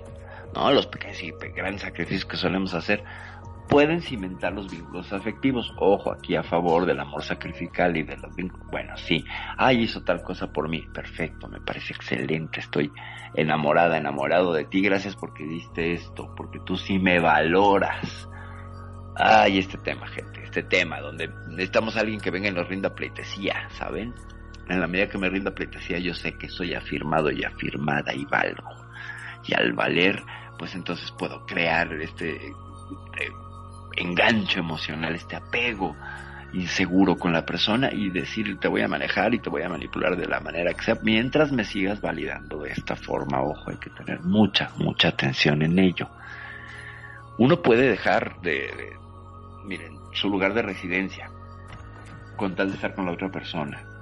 Podemos esforzarnos por limar aspectos de nuestro carácter, que la ira, el enojo, la pereza, etcétera y lograr un vínculo más satisfactorio y feliz. Es cierto, lo voy a decir, hay muchas personas que son mejores personas, comillas, cuando están en pareja, que las parejas los tiran como si fueran un caballito, los jalan y los enseñan y les enseñan el camino y entonces o les dan ese pequeño impulso que no tuvieron en casa para poder seguir en la funcionalidad, ¿no? O sea, cuando la pareja te ayuda con eso, entonces todos podemos funcionar mucho mejor sí hay casos de pareja donde te dan este impulso, te dan este esta ayuda, esta guía. Sí, claro. Pero fíjate, es una guía. No es una imposición, no es una expectativa. A lo mejor sí cumple con las expectativas de la chica o del chico de que seas mejor. Pero él tiene este lado, este lado positivo que habría que verlo y analizarlo a profundidad. Magnum, ¿qué opinas? Bueno, lo que pasa que también, a ver, eh, una de las cosas que nosotros hablamos así entre los amigos, ¿no? ¿Por qué le miente? ¿Por qué dice que va a cumplirle, que va a hacer esto, que va a hacer aquello? Está mintiendo. Yo no creo que le mienta. Yo, vos sabés que no creo que, lo, que le esté mintiendo. Yo creo que es la expectativa que él tiene, que es la cosa que él fehacientemente cree que puede llegar a conseguir. Y realmente la vida, el destino, lo que quiera llamarlo, no puede llegar. Eh. Lo mismo, lo mismo también pasa con, este, hay muchas mujeres que se enamoran de chicos que piensan que puede llegar a tener una buena posición económica. ¿Por qué? Porque el padre es un abogado exitoso o porque tiene una gran empresa y dice, no, pero si yo me caso con él, estoy seguro que voy a tener todo, voy a tener el departamento, el perro, el patio y todo lo que yo quiera porque son una familia de bien. y muchas veces nada que ver, porque el padre le toma bronca a- al hijo porque no cumple con las expectativas que él quiere, porque convengamos que así como nosotros ponemos expectativas ante nuestra pareja, que nosotros queremos que nuestra pareja sea de determinada forma, los padres también ponen expectativas sobre sus hijos. Y si el Claro. tipo es un abogado exitoso, quiere que sus hijos Uh. sean un abogado exi- exitoso, y el hijo le dice, déjate de joder, ¿qué voy a ser abogado? Yo no me gusta ser abogado, yo quiero ser músico, yo quiero tocar la guitarra. Y se arma unos de barajuste, porque no cumple la expectativa del padre, y entonces como castigo el padre dice, bueno, está bien, arréglatela solo, yo no te voy a dar nada. Y esa chica que se casó enamorada pensando que iba a tener todas esas cosas hermosas que podía llegar a tener porque ese hijo era de una gran familia, resultó que nada que ver tampoco, ¿no es cierto? Es correcto, es correcto, sí, sí, sí. Bueno, los padres, ¿no? Es que ¿quién nos está enseñando a poner expectativas si no son los padres? ¿No? ¿Quién nos está enseñando? Son- viene de los padres, es el modelo educativo que nos vamos heredando y el modelo que también tiene que ver con el amor. Aprendimos con nuestros papás del modelo del amor y lo vamos replicando. Pero tenemos una lista ahí interesante de aspectos que no le puedes pedir de cambio a la pareja. Magnum, ¿podrías hacernos el favor de darle una lectura con tu estilo único y particular y tu esposa terciopelada? Gracias. claro que sí. Bueno, vamos a ir, a ver, analizando un poquitito esto. Aspectos que nunca podrás cambiar en el ser amado. La casualidad, el destino o nuestras propias decisiones hace que en un momento dado encontremos a alguien, sí, alguien que nos cautiva y a quien le abrimos las puertas del corazón. Esa persona de la que nos enamoramos arrastra consigo no solo su propia personalidad, sino que también una mochila. Sí, una igual que la que llevamos nosotros, ¿eh? También una mochila repleta hasta arriba de particularidades y singularidades. No podemos quitarle nada de lo que lleva tras de sí. Amar supone querer a alguien en su totalidad, con sus luces y sus sombras. Porque nosotros a veces nos vemos encandilados de su brillo, de esa persona impoluta, ese ángel, porque nosotros nos imaginamos que es un ángel, que es algo que va a cubrir todas nuestras expectativas, pero nos olvidamos que al igual que nosotros también, que tenemos particularidades, que tenemos cualidades, también tenemos defectos y esa persona también tiene defectos. Así como decimos, tiene luces y también sus sombras. Ni exigiendo con qué debe quedarse y qué debe dejar atrás.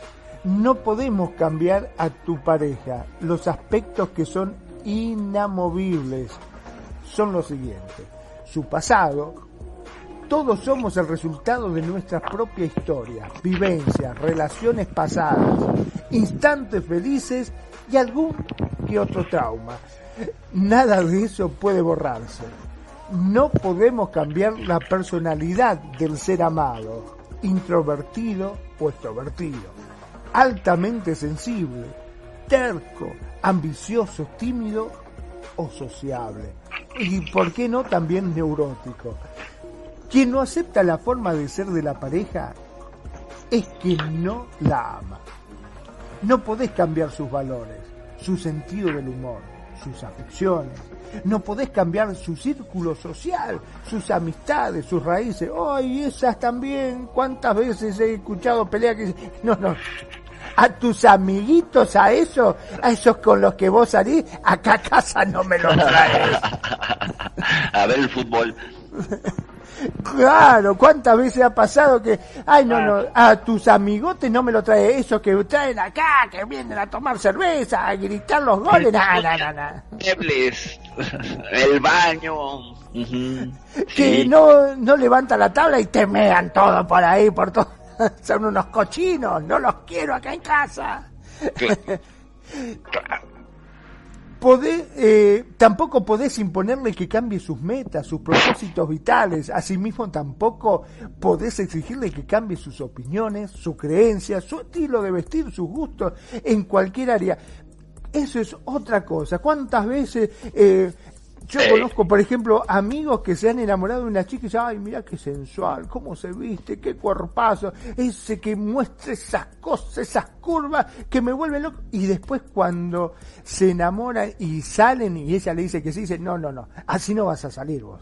Pero si vos me conociste así, toda mi vida me vestí así. Sí, sí, pero ahora estás conmigo. ¿Así? Es correcto. Es correcto. Machismo al, machismo al mil. Machismo al mil. Claro que sí. Eh, fíjate que eso, eso como es eh, común, ¿no?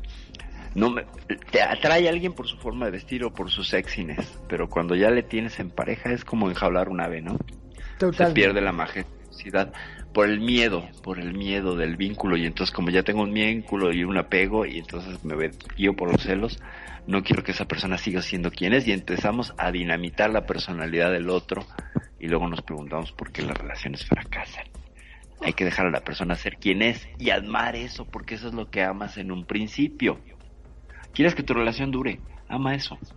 Eso que le hace ser quien es. No quieras cambiarlo. Es un consejo muy sencillo y muy bueno.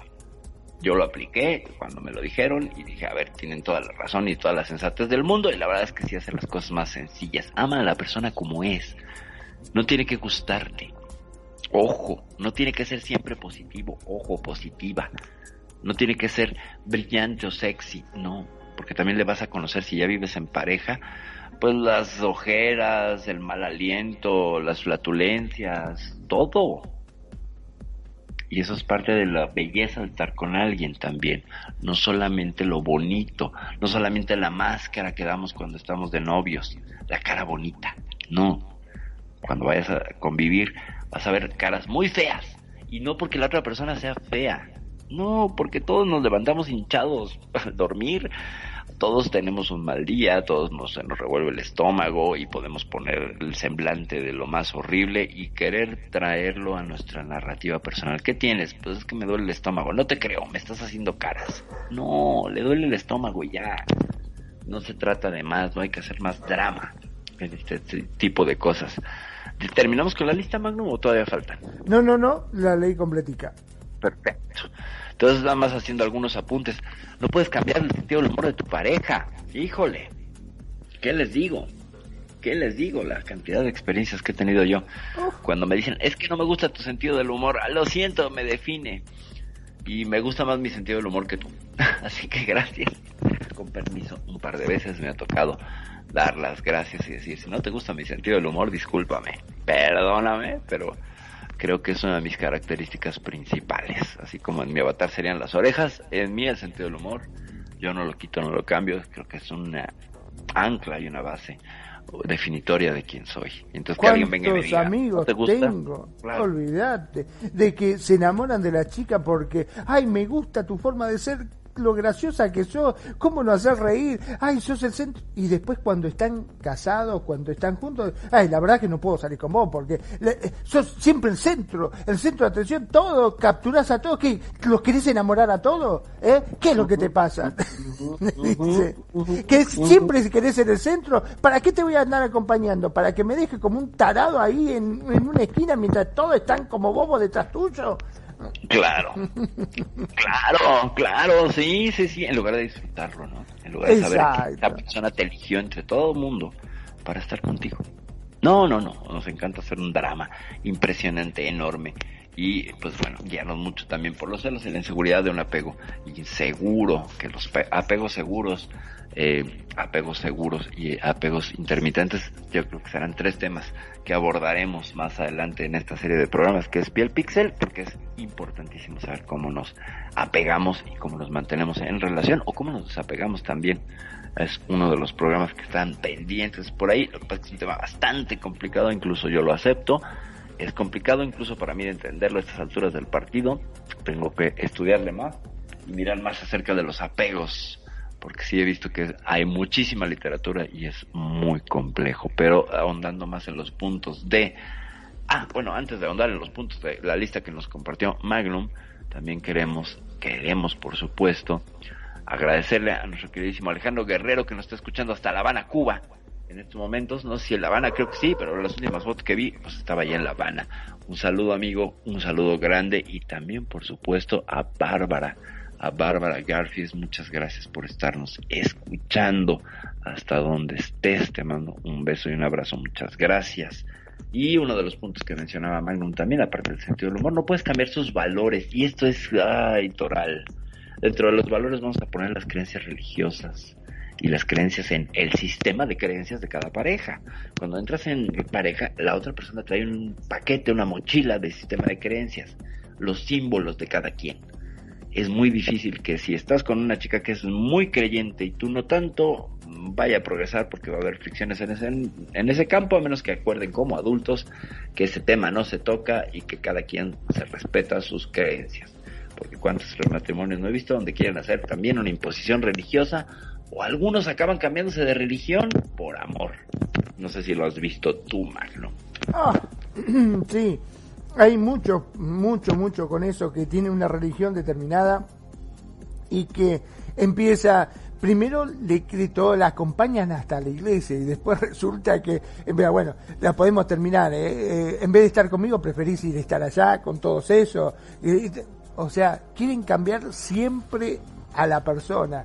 Cuando vos la conociste de determinada forma, eh, yo siempre digo, ¿no? Si una persona es transparente y se mostró tal cual como es, y vos la conociste así y la más así, ¿Por qué cuando ya te dicen sí?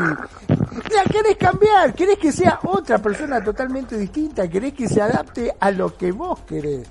Es correcto, pero si la persona es transparente no será tema de otro programa como el de mañana. Bueno, el de la siguiente semana, porque esta vez no vamos a hacer, pero sí sería un fantasma, ¿no? Eh, sería un fantasma, es transparente, qué miedo.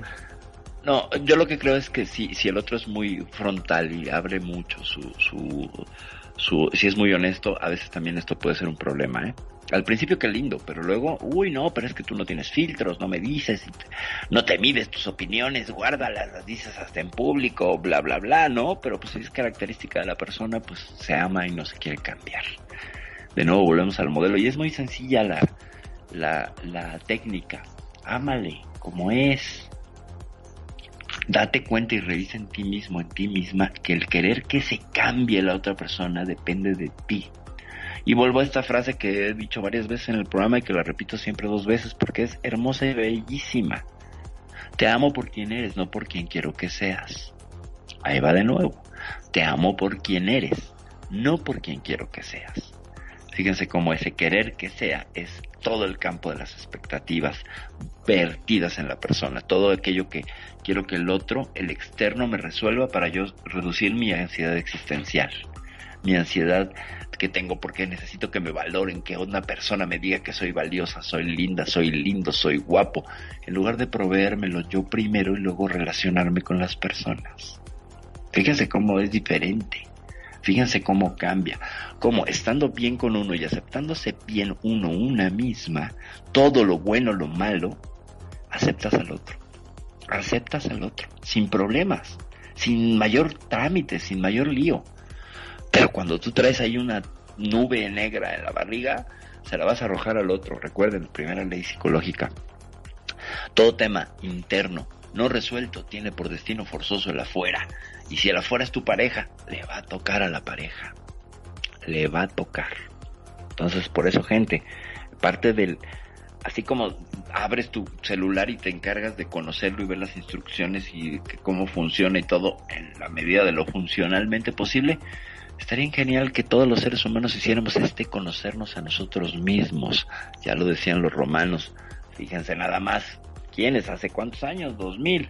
Homo, nocete ipsum ad capitem ad calcem. Hombre, conócete a ti mismo de la cabeza a los pies. Y no quería decir nada más físicamente, sino también internamente, también en materia anímica, en materia emocional, en materia de introspección. Hay que hacer introspección. Es el mundo interno, gente, no el mundo externo. Magno, ¿alguna historia o qué opinión tienes al respecto? Bueno, sí, este, realmente la gente muchas veces, ¿no? Em, no le basta salir con una persona linda. a veces eh, es como que necesita contarlo, necesita que, que, lo alaben, que le digan, ay, che, sos el mejor, eh, tenés la mejor mujer o tenés el mejor hombre, o una cosa por el estilo. Me estaba acordando, ah, había un famoso cuento de un navío que se hunde y bueno, terminan en una isla, Angelina Jolie, con un hombre normal, un morocho chiquito, bajito, que nada, no valía nada. Fue pasando el tiempo y bueno, no llegó la otra que, fue pasando, viste, los meses y bueno, terminaron teniendo relación. Y tuvieron relación, salieron dos o tres veces ahí, empezaron a tener relaciones y un día va el tipo este y le dice a Angelina Jolie, mira, tengo un traje, ¿no me haces un favor? Dice, necesito que me cumplas un deseo. Sí, le dice, ya que estamos acá, ¿qué, otra cosa puedo hacer? Sí, ¿qué necesitas? que te pongas este traje de hombre.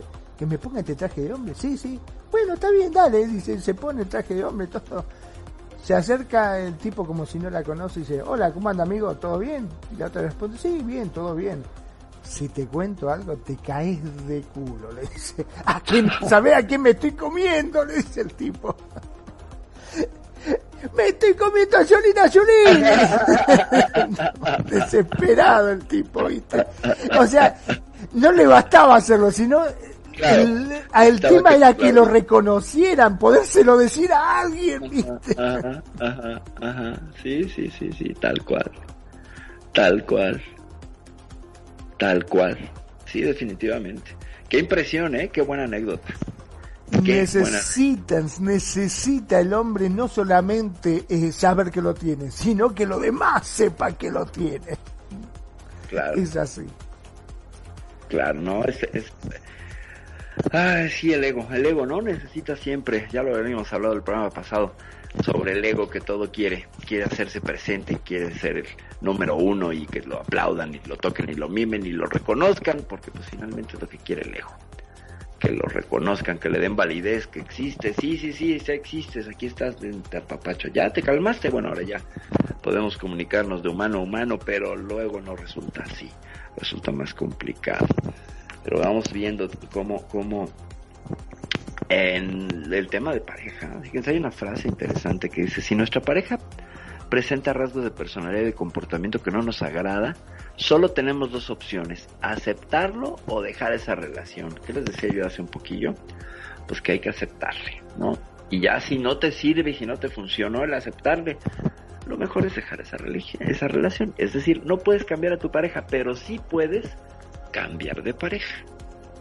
Cosa que no siempre las personas están dispuestas a hacerla. Porque cuando les dices esto, se les botan los ojos y dicen, no, pero ¿cómo? Si estoy bien con mi pareja, bla, bla, bla, bla. Yo estoy escuchando quejas, ¿no? Yo estoy viendo que no te gusta nada. Es más, desde afuera pareciera que pues ya ese vínculo se rompió y que el amor hace mucho que fue. ¿Has escuchado a alguien así, Magnum? ¿Conocido a alguien así, sobre todo en Second Life? Pero sí, hombre, siempre, siempre hay, hay problema con respecto a eso. El hecho de que eh, primero cuando se casan es el amor de su vida y sobre todo aquí en Second Life lo vemos este, en los casamientos, ¿no? En la cual se declaran su amor eterno y le dice que es el amor de su vida y que es para siempre y que nunca había encontrado un hombre así, etcétera, etcétera. Y bueno, todo lo más bello y hermoso que se pueda decir, se, uno lo escucha en el casamiento. Y al muy cortito tiempo empiezan, a, porque resulta que esta, que el otro, empiezan a encontrarle millones de defectos. Y uno dice, ¿cómo puede ser esa persona que hasta hace, no sé, 10 días vos decías que era el amor de tu vida y que era lo mejor que te había pasado, ahora resulta que tiene más defecto que, el jorobado de Notre Dame? ¿Cómo puede ser? Claro, claro. ¿Cómo nos gusta, no? ¿Cómo nos gusta hacer eso?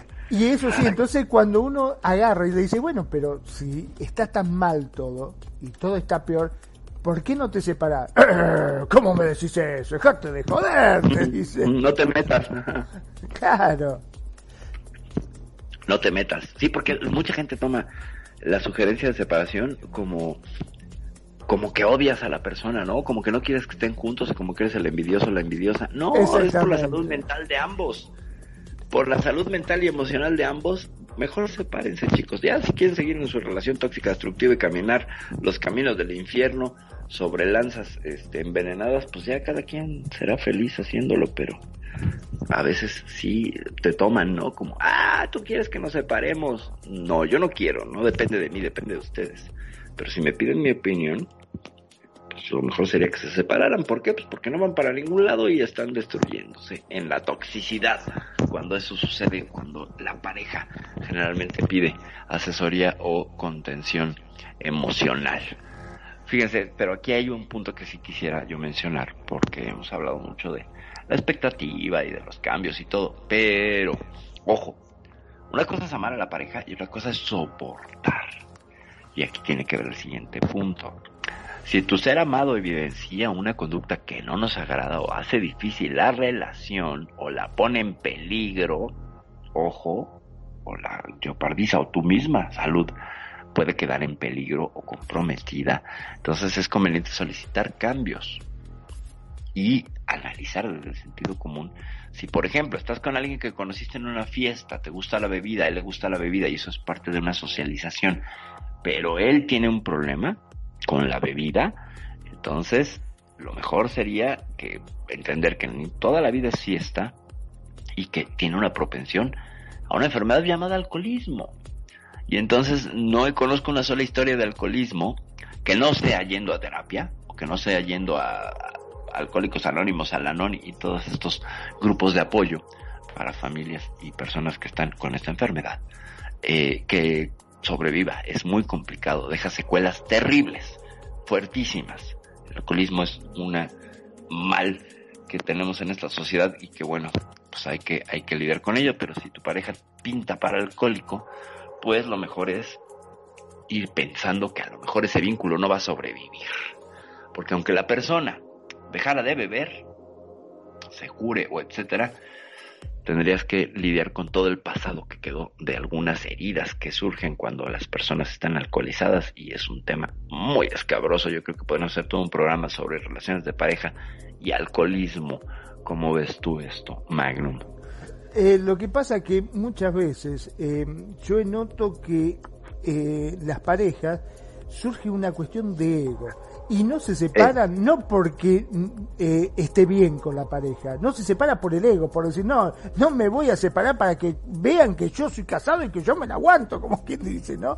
Porque es, un desastre, la, esa familia es un desastre, muchas veces pasan hasta que, no sé, no te voy a decir que, que llegan a las manos a pegarse, pero pasa muy cerquita y no se quieren separar por una cuestión de estatus, de, de ego, de decir, no, no, porque yo estoy casado porque mi papá, mis abuelos nunca se separaron, mis padres nunca se separaron y yo no me voy a separar. Yo no voy a tener a mis hijos este, eh, con padres separados. Nosotros vamos a hacer una familia funcional, así como lo fueron todos, y aguantan cualquier cosa y lo peor de casa se dicen de todo, se basurean entre ellos todo el tiempo se faltan el respeto constantemente, adelante inclusive de sus propios hijos. Y, cuando uno se mete y dice, eh, pero vos por qué te pensás que me voy a separar? Jamás me voy a separar, porque lo que pasa es que ustedes envidian mi familia, te dicen, claro, claro. Sí, como he escuchado eso, claro que sí, sí, sí, lo he escuchado. Pero, ojo, aquí eh, tanto el alcoholismo como otros temas, incluido la violencia doméstica, cuando alguien tiene problemas con el manejo de la ira o trae una historia familiar complicada que no ha resuelto, pues puede tomar la no muy grata y sensata decisión de vertir todos estos problemas de pareja, bueno, existenciales en la pareja. Y entonces lo que vemos es este complicado acuerdo donde empiezan a caminar por la espiral de la violencia. Y aquí es un tema que ciertamente puedes solicitar pero si la persona se niega, lo mejor es cortar por lo sano porque es como dije, una espiral, como cuando te arrojas en una resbaladilla espiral, muy difícil te puedes detener una vez que ya estás ahí hasta que llegas al fondo. Imagínense ustedes cuando eran chicos, no se regresaban, no se detenían a media resbaladilla y se regresaban, es casi imposible, a menos que te arriesgues mucho. Porque generalmente los, lo que vio pasar si te detenías a media resbaladilla es que te caía el siguiente compañero con los pies en la espalda. Si alguna vez les pasó, pues, sobre todo al aterrizar, pero eh, eso iba a suceder. Entonces, por eso hay que evitar esa espiral de la violencia, porque es súper resbalosa y complicadísima, complicadísima de escapar. Y la violencia, recuerden que no nada más es física, de muchas formas, puede ser económica, puede ser psicológica, puede ser verbal. Así que hay que estar muy atentos en ese sentido y cuando vemos esto se solicita un cambio de manera muy seria y si la persona no puede con ella, porque una cosa, insisto, no es aceptar ni agachar la cabeza. Amar a la otra persona es que incluso vas a amar que la otra persona es alcohólica, que la otra persona es violenta, lo vas a amar, pero no quiere decir que te quedes ni que lo valides. Tú amas eso en el 360 de esa persona, pero no le rindes pleitesía. Ojo, ojo. Todos amamos, por ejemplo, el chocolate, pero no lo comemos diario. Nos morimos. No podríamos estar ingiriendo la cantidad que quisiéramos de chocolate. Amamos el azúcar, no podemos consumirla en exceso. Lo mismo en las relaciones. Lo mismo en las relaciones. Si tú decides y estás en una relación donde hay violencia física, violencia verbal, etcétera, puedes entender con un acto de amor compasivo que la otra persona es así, pero te retiras. Es como meter, encuentra, hay un, hay un dicho zen, no es como, hay un dicho zen de unos monjes que van caminando junto a un río y en el río ven un alacrán que se cayó al río y se está ahogando. Uno de los monjes se detiene, le dice al otro, permíteme, se acerca a la orilla del río y le tiende la mano al alacrán donde el alacrán se sube y lo pica. Y entonces retira al alacrán, sin cerrar la mano ni nada, y busca atenderse. Le dice al otro, vámonos porque tengo que atenderme esta herida. Oye, pero estás loco, ¿cómo es posible que te dejaste picar? No, no, no. El alacrán solo ejerció su naturaleza de alacrán. Yo hice por ayudarlo, pero no estaba esperando que no me picara. No, es un animal como tal eh, salvaje y es impredecible. Entonces, la siguiente vez que me encuentre un alacrán en la misma situación, voy a usar una hoja y lo voy a retirar a la orilla y no voy a meter mi mano. Lo ayudo, pero ya no dejo que me pique. Entonces, esta hoja, usar la hoja, el, no de, el monje no deja de amar al animal, de ser compasivo y ayudarlo, independientemente si lo pica o no. Su labor es, ok, estoy sufriendo, sufriendo el animal, sufriendo, escuchen la palabra. Eh, voy a detener su sufrimiento. Pero, pero tengo que tener la inteligencia de quitarme a tiempo. Y eso en las relaciones de pareja solemos no quitarnos a tiempo. No sé, Magnum, si has escuchado o visto a alguien en esa situación. Sí, lamentablemente, em, creo que ya lo he dicho en más de una oportunidad, tengo una conocida que, desgraciadamente busca a chicos que en condiciones que son este, drogadictos, que están... Y siempre le escucho con lo mismo, no, yo lo voy a cambiar, yo sé que lo voy a cambiar porque el amor todo lo puede. Exacto. Y yo sé que por mí él va a hacer el esfuerzo y lo voy a sacar adelante. Y desgraciadamente te digo que lo he visto con muchos chicos y ella termina golpeada, destrozada, ah. mar de lágrimas, este, eh, no sé, le ha pasado de todo, pobrecita, pero... En una relación súper tóxica y codependiente. Totalmente, pero uno, lo que no nos explicamos muchas veces es por qué siempre elige este tipo de chicos. ¿Por qué siempre se los busca? Le digo, pero cambia de lugar, no vayas más para ese lado, anda para el otro. ¿Cómo puede Claro. Este eh, tú, tú terminas, perdón. Sí, no, digo, ¿cómo puede ser que que, no sé, que siempre eh, se le pegue este tipo de, personajes y ella siempre con, con, la buena voluntad, con todo el amor del mundo, porque ella te juro que, que le pone lo mejor, eh, se, se enamora, los atiende, los lleva, eh, pone plata, invierte muchísimo tiempo, hasta se descuida ella por tratar de sacarlos adelante y verdaderamente no ha podido nunca, no, nunca ha podido hasta ahora y termina realmente muy mal ella, muy pero muy mal, cae en pozos depresivos que después termina ella siendo a psicólogo para que la saquen, ¿viste? Pero ella siempre cree que con su amor va a poder salvarlo. Mi amor es tan bueno, tan bueno, tan bueno, pero tan bueno que va a educar a esta bestia peluda. Es tan bueno mi amor, es la anunciación de esta chica, ¿no? Que pues, al fin y al cabo si me quiere va a hacer esto por mí, o sea, si yo invierto en él esta cantidad, esta bola de amor dorado que le doy, él va a relucir y resplandecer y me lo va a dar de regreso. ¿Y qué he pido yo a cambio de manera mm, callada e consciente? Que él deje las drogas por mí. Porque mi papá seguramente no las pudo dejar o alguna adicción. Es un problema que trae esta niña seguramente con su padre, que busca reescenificar lo que aprendió en casa y lo trata de salvar. Los hijos somos fieles a los padres y también en otro programa que tenemos que hacer, la segunda parte de lo que son la terapia sistémica familiar, vemos cómo los hijos volvemos a poner en escena aquella historia de nuestros padres y los queremos salvar. ¿Qué está haciendo esta niña? Quiere salvar a papá. Muy probablemente, por eso regresa y regresa y regresa para salvarlos, para que alguno le diga, sabes papá, si es posible, mira, se salvaron, a lo mejor el papá ya no está vivo, o ya lo da como un caso perdido, pero en su fantasía su imaginación quiere hacer esto, que es muy simbólico, es muy amoroso, es muy bonito, sin embargo, en la práctica es terrible. ¿Por qué? Pues porque ya vimos que termina sin dinero, sin autoestima, toda dada al cuas. ¿Por qué?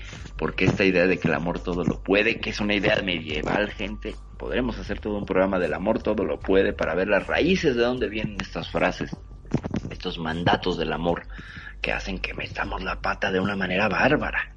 El amor no todo lo puede, el amor puede darlo todo, ojo, pero poderlo todo, quién sabe. De darlo todo, sí, todos somos capaces de dar muchísimo amor, pero de que todo lo pueda, mm, tengo mis dudas, Magnum. Sí, tal cual, como decís, este, realmente es mucho el tiempo que le invierte. Mira que te digo, ha ido a comisaría, ha pagado abogados para sacarlos porque muchas veces lo meten preso. Em, le han terminado robando, pegando, no, no, las cosas que ha pasado esta chica este, por tratar de, ayudarlo, ¿no? Y te juro que lo hace con el mejor de los sentimientos. A veces, este, cuando le agarran en sus ataques, ella se queda toda la noche a su lado, cuidándolo, no duerme, este, ha perdido hasta su trabajo por tratar de estar, porque no puede cumplir muchas veces por quedarse toda la noche con esta persona, este, al otro día ir a trabajar. No, no, las cosas que ha pasado y no ha podido solucionarlo. Y entonces, ¿qué pasa? Se siente un inútil, se siente que fracasó porque ella no dice, em, él tenía un problema y no quiere cambiar. Ella dice, yo no lo pude cambiar. Yo hice las cosas mal. Estoy seguro que algo mal habré hecho y por eso no ha cambiado. No estoy haciendo bien las cosas. Siempre se echa ella la culpa. Fíjate nada más. Pero es que no depende de ella. Porque además el plot de su historia está hecho para el fracaso. O sea, aunque ella le eche los 10 toneladas de amor, no va a triunfar. ¿Por qué? Porque elige inconscientemente a la persona que va a fracasar en el momento que ya casi lo logra y pum. Porque así seguramente fue el padre. Porque así se quedó con esa idea. Acuérdate que hicimos este programa de los apegos, las formas de apego, donde vimos cómo los humanos regresamos a lo que conocemos.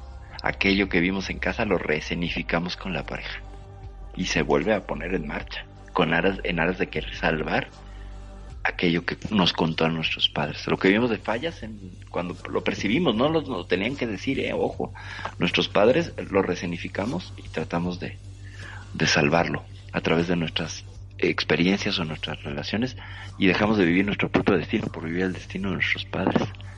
Eh, nos imaginamos un destino feliz para ellos, con tal de darles este regalo. Fíjense cuánto, hasta dónde llega el amor de hijos, es impresionante, solo que está mal encausado. Y es la cosa es darnos cuenta, sacarlo, reflotarlo del inconsciente y entonces acomodarlo donde nosotros podamos vivir nuestro destino y dejar de gastar energía de vida y dejar de gastar ATP, que es este adenotrifosfato que usamos todos los seres humanos para funcionar como combustible y poder vivir nuestra vida, nuestro destino, nuestras elecciones, nuestra narrativa, nuestra, nuestra, nuestra, nuestra propia historia. Es impresionante, ¿no? Es, visto desde ahí dices, oh, es terrible, es terrible. Como también he visto este parejas en la cual la mujer está soportando pero barbaridades por tal de que no, no separan a la familia, porque como ella es hija de padres separados, desgraciadamente no quiere eh, que sus hijos experimente eso y entonces ella trabaja, ella hace todo, el, marido es alcohólico, este, eh, es un desastre, no trabaja, pierde y ella trabaja, lleva a los chicos al colegio, llega a la cocina, le cumple todos los caprichos que él hace, él la maltrata constantemente, pero bueno, desgraciadamente eh, se somete a todo lo que él dice por tal de no separar a la familia. Claro. Porque todos le decimos, pero separate, dejate de joder, ¿cómo te lo vas a estar bancando vos? Si el tipo te maltrata y te grita y te falta respeto adelante de quien sea, no te valora. No, pero yo no voy a ser como mis padres que se separaron, yo sé que con mi amor lo voy a solucionar, va a salir todo adelante. Otro caso que piensa que con el amor este, lo va a cambiar. Se va a poder todo, claro. Fíjate, fíjate cómo ella es capaz de aceptar y de soportar una tonelada de sufrimiento y no ver, prefiere esto, mantenerse apegada a su argumento, que cambiar las cosas. ¿Qué pasa cuando el modelo de nuestros padres, este es el caso contrario, cuando el modelo de nuestros padres lo vemos como un fracaso, en lugar de querer salvarlo, corremos de él y caemos en el mismo modelo, ¿sabes? O estamos al ver en el borde del abismo del mismo modelo, entonces decimos, no, yo me detengo, yo me quedo por la familia, si mis padres fracasaron, yo, le voy, a demostrar que se puede, claro. Claro, y a costa de qué de ti. Entonces vuelves, fíjate, contrariamente vuelves a vivir el destino de tus padres. ¿Por qué? Porque aunque sea en concordancia o en discordia con el modelo de tus padres, estás siguiendo el modelo de tus padres o huyendo de él. Y entonces no estás viviendo tu destino. ¿Sabes? Fíjate qué fuerte. No, como que no hay escapatoria, ¿no? Por eso hay que romper con los padres, por eso hay que distanciarnos de los padres, que es la salida del nido, para que ambas partes crezcan. Los padres manejan con el nido vacío y reconfiguran el amor por los hijos, y los hijos por los padres. Esa es la, la manera más sana, tiene que haber conflicto, de ruptura. Pero cuando el conflicto de ruptura queda a medias, encontramos esto. Vemos que hay este apego inconstante, un apego miedoso, ¿sabes? Como que sí, como que no, y entonces pues nomás no vivo. Ni termino de romper con la figura de mis padres, ni me creo mi destino, y entonces estoy atrapada, como en el caso de esta chica, en quererse resignificar y decir, soy mejor que mis padres. Vaya chica, eso ya lo hizo. Al momento de si se salió de casa ya lo hizo. Es otro modelo, no se trata de superarlo siempre, se trata de vivir tu vida. No es una competencia, también competemos ahí, hay mucho ego, el ego entre padres e hijos también es bárbaro. Entonces, ¿qué tendría que hacer ella? ¿No? Entender que todas las relaciones fracasan y que tienen hacia el caos y hacia la destrucción, que no todo es para siempre y que las historias de amor generalmente están escritas para que funcionen y las vemos en la cultura, en las canciones, en narrativas fantasiosas. En el mundo real es muy difícil encontrar historias así, muy difícil, son pocas. Y tendemos a idealizarlas, a idolatrarlas como una suerte de religión, como una suerte de, de, santos beatos del amor, que en realidad han sufrido una barbaridad y que el premio pues ha sido muy amargo, creo yo. No he visto esas historias. Yo creo que las historias felices de amor es donde están los dos en paridad, se miran a los ojos y son capaces de decir estamos fracasando, separémonos. Esa es una historia de amor bellísima. Creo que hay separaciones tan hermosas como continuaciones, o a veces más hermosas las separaciones, porque enseñan a ambos que permanecer en donde es un marasmo de incluso zona de confort y no moverte más allá. No sé cómo lo veas, Magno. Es cierto, sí, conozco gente también que se han separado y que se llevan, te digo, realmente súper bien. Súper bien. Que el mismo tipo dice, pucha, de haber sabido que mi mujer era tan buena, me hubiese separado mucho antes. Claro. Porque se llevan bárbaro, tiene una armonía. El padre, por ejemplo, este, lo reta o lo reta la madre y lo llama por teléfono, che, lo reté por tal cosa y ve, ah, vos sabés qué más, no, no, si mamá te retó por algo es, punto. Así es. Y tanto de un lado como para el otro, los dos se ponen firmes y si quieren eh, que el chico vaya a algún lado, le pide al padre dice, bueno, deja que lo hablo con tu madre y vemos. O sea, hay una armonía tan bien, se, se llevan tan bien que realmente es un lujo. Es un lujo verlo. Wow. Sí, hay parejas que separados son mejores amigos que cuando estaban en pareja. Ciertamente. Hasta Ciertamente. cuando tienen, por ejemplo, algún patito, viste que la, la madre tiene, lo llama por teléfono, mira, son las 12 de la noche, disculpame que te joda, pero justamente vino uno y estamos ahí medio cayendo. Paso a buscar a los chicos, quédate tranquilo, le dice. Y lo pasa a buscar para que ella pueda tener su intimidad Claro. con su pareja. Claro. O él, viste, si está con uno, dice, che, disculpame, que está, para, para, sí, sí, ya, ya, ya lo voy a buscar. Y así, viste, tienen una coordinación y se llevan tan bien. Y lo peor del caso es que hasta se cuentan las cosas que hacen, uno con. Claro, claro, claro, sí, así es, sí, sí, sí. Fíjate que me estás recordando mi propia experiencia. Ciertamente cuando me separé, un tiempo sí estuvo tenso, pero después ya se acomodó la cosa. Gracias mucho a los hijos también, hay que reconocerlo. Pero llegué a ese nivel de confianza de, pues ahora estoy saliendo con tal y yo con tal y qué bueno que te está yendo bien y me parece genial y me tocó verla cómo recibió una llamada de su pareja actual, cómo se le iluminaba la cara, cosa que ella no la veía con que pasaba conmigo, con mucho gusto. Me dio, me dio un gusto que dije, ay, ya pude finalmente eh, superar el apego y las ganas de controlarla, ¿no? Entonces dije, ay, eso ya lo trabajé bien. Entonces creo que sí, sí, a veces las parejas separadas nos podemos llevar mejor que cuando estábamos juntos, ciertamente. Hay otras que no, desgraciadamente, pues que no se quieren ni ver ni en pintura, ciertamente. Y también creo que es válido. También creo que es válido que no quieran volverse a ver. Hay parejas que cumplen un ciclo y que esa persona en realidad sí te llega. Por mucho que lo acomodes y el terapia que hagas, te puedes dar cuenta que hay personas que dices, bueno, ya se acabó el vínculo, ¿no? Con esta persona. O sea, tengo una relación, pero el vínculo ya se fue. Yo tengo una relación formal, pero le tratas pues con distancia y diferencia, porque si no, la cosa se va a poner complicada. También he visto, he visto algunos casos, no sé tú, Magnum, de alguien que se haya separado y no se quiera volver a ver. Oh, sí, también, eh, que dice, me casé, eh, parece el Dr. Jekyll y Mr. Hyde, porque cuando Eh. estaba era una cosa y ahora se transformó en Mr. Hyde, es un monstruo, dice, no, no puedo creer que yo estuve casado con eso, dice, no lo puedo creer. Todo, me cuestiona todo, es más, dice, hasta hace las cosas perjudicándose ella, con solo, no le importa, con solo hecho de perjudicarme a mí, dice, con tal de perjudicarme a mí, no le importa, hace cualquier cosa, dice. Es increíble, no lo puedo creer que tenga tanto odio y tanto resentimiento. Este, de hecho, ya hace bastante tiempo que están separados y Ajá. no puede, por ejemplo, eh, pe- no pierde oportunidad en las redes sociales de mandarle cualquier indirecta o tirarle cualquier palo. Constantemente lo está atacando Sí, y diciéndole. con las redes sociales, cómo no, sí, pues sí. Nos vamos a dar con todo, hasta con la cubeta, ciertamente. Pero bueno, pues vamos ya entrando a la recta final del programa. Llegamos a una recapitulación. ¿Qué te parece, Magnum, todo lo que hemos visto Ay, el día de hoy sí, sí, sí. me con la pareja? Empezamos hablando de las expectativas, o sea, con, parte del querer cambiar a la pareja es no entender que la otra persona es libre, primero que nada, es un adulto que está ejerciendo su libertad, ojo, que trae su historia, su bagaje de sistema de creencias, su propia narrativa y su historia, y que parte de amar a las personas es amar esta historia y este pasado.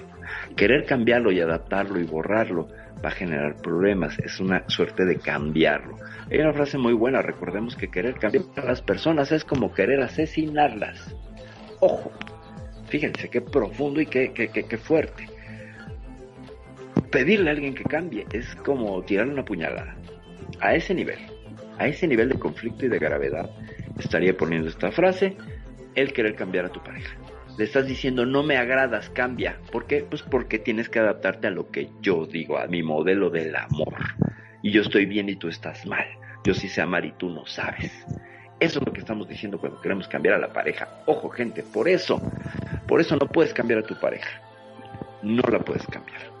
Nada. Solo puedes hacer peticiones de algunas cosas que se aligeren, que se, que se lubriquen, que, que, que pueda hacer mejor la convivencia.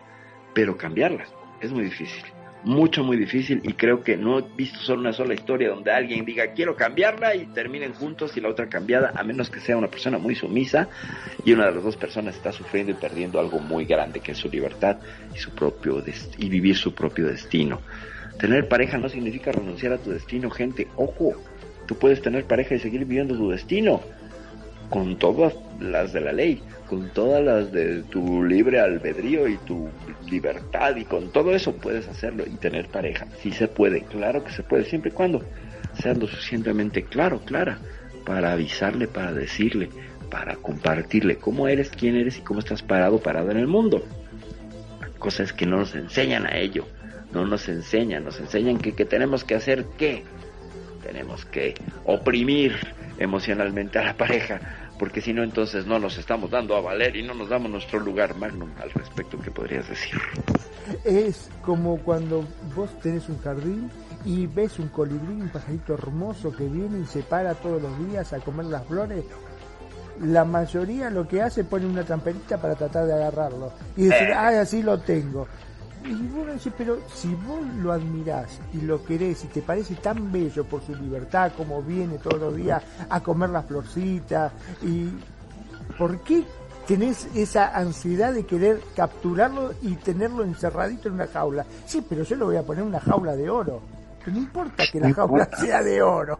Al pájaro no le interesa, él lo que quiere es ser libre, lo que quiere este poder volar, poder disfrutar de la vida. ¿Por qué somos así los seres humanos y lo único que queremos es eh, a eso que vimos, que nos llamó la atención, que nos enamoró, queremos capturarlo y cambiarlo a nuestro gusto? Ah, porque los seres humanos solemos pensar, hay tres modelos, ya habíamos hecho tres modelos del amor ese programa, no sé si te acuerdas, el primero el del ego, el del lodo precisamente, el amor de la pasión, el de las el que es te quiero poseer y te quiero tener. Y el segundo modelo que es el amor del sujeto que justamente empieza con la narrativa del halcón que va volando en libertad, el rey o la persona de su preferencia lo captura y entonces la majestuosidad desaparece. Ya lo dije hoy en el programa, metes a la persona en una jaula, lo repite, lo repite Magnum con el ejemplo de la jaula de oro que sería cumplir sus expectativas según que no ha pedido o las tuyas de que te voy a tener un lugar muy bonito aunque no te preguntara, pero es bonito, míralo.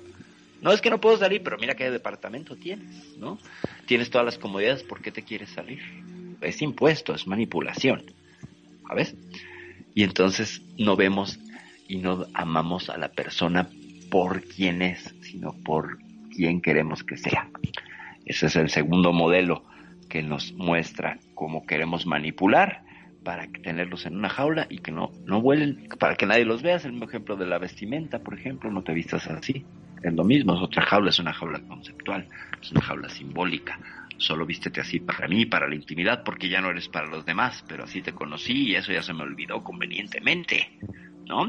Convenientemente se me olvidó que te veía las tetas, que te veía la minifalda, o te veía el bulto, te veía el pantalón de vestir, te veía tan bonito con tu corbata, y ya no quiero que lo uses porque otras lo van a ver y te van a desear, y yo no quiero que te deseen, y entonces como solamente sé guiarme por los celos y no sé domesticarlos, entonces me clavo en esa línea y digo, ah, esta persona es mía, me pertenece.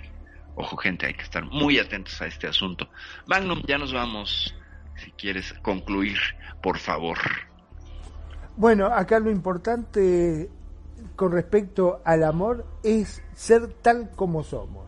No fingir un personaje, porque muchos lo que hacen se fije, se fingen, montan un personaje para poder enamorar a esa persona de ese personaje que desgraciadamente nosotros no somos y después con el paso del tiempo, cuando empezamos a ser tal cual somos, la desilusionamos totalmente. Eso por un lado. Y por el otro, a veces nosotros queremos que esa persona sea tal cual según nuestras expectativas. Y es el clásico cuento, como dijimos, de agarrarla y meterla en una jaula de oro. Pero está prisionera. No, no, no. Está en una jaula de oro y diamantes. Fíjate lo que le doy al piste de lo mejor, le doy la comida de lo mejor. Está calentita, está bajo techo, pero no es lo que quiere. A veces lo que vos pretendés que es lo mejor para esa persona, quizás no lo sea. Mi nombre es Magnum Dacun, transmitiendo en vivo y en directo desde Mar del Plata, República Argentina. Como siempre digo, gracias, gracias por estar ahí, gracias por escucharnos, gracias por apoyarnos, de hacer de Radio con sentido su radio. Sobre todo, muchas, pero muchas gracias a todos los que se están sumando con nuestros podcasts, que cada vez son más. Gracias, sean felices, el resto son solo consecuencias. Perfecto. Mi queridísimo Magno, muchísimas gracias como siempre, como todas las emisiones de Piel Pixel, el asunto técnico, la dirección y por supuesto la siempre grata, el comentario atinado y el humor que siempre este hombre maneja y que me hace a mí que es divertidísimo, brillantísimo y por supuesto le das forma y fondo también a todo lo que traemos en este programa. Muchas gracias Magno, muchas gracias y muchas gracias a todos ustedes por estar al pendiente de esta emisión. Gracias a los que nos escucharon en redes sociales. Vamos a dar un repaso de quién estuvo por allá, que fue nada más y nada menos. Bueno, al final, mi queridísima Lauris Dulce, preciosa, te mando besos hasta allá, hasta Tabasco. Gracias por estarnos escuchando. También, pues, a Bárbara, Alejandro, a, ¿quién más? A Isela, y por ahí se me fue también alguien más. Ahorita les digo, antes de que me vaya yo a despedir, no quiero dejar a nadie fuera. Alejandro Guerrero, por supuesto, hasta La Habana, Cuba. Saludos y abrazos, bro. Y también a Lisbeth Méndez y a mi queridísima Mavis, preciosa. Besos y abrazos. Y a Ana María Guajardo, claro que sí, hasta Chile. Gracias por estarnos escuchando. Hoy, hoy hablamos de lo que es el cambiar a la pareja. No, no puedes cambiar a la pareja. Puedes aceptarle en completud, no a pedazos. Querer cambiar a la persona es despedazarla y querer manipular sus pedazos a tu conveniencia. Yo soy Perfidia Vela. Ya me voy, nos estamos viendo en la siguiente edición, en el episodio 65 de Piel Pixel. A ver con qué tema les salimos. Muchas gracias, ya me voy, bye. Muchas gracias por habernos acompañado en este ciberviaje. Recuerda que si terminaste con confusión, hemos logrado nuestro objetivo. Y recuerda escucharnos todos los lunes de 5 de la tarde a 7 de la noche, horario Second Life. Solo aquí en Radio Consentido. No te olvides de buscarnos en redes sociales, Facebook, Radio Consentido, o nuestra página, radioconsentido.blogspot.com. Y si quieres escuchar este y todos nuestros programas, estamos en eVoox. Nuevamente, gracias y recuerda, navegante, no hay camino, se hace camino al avatar.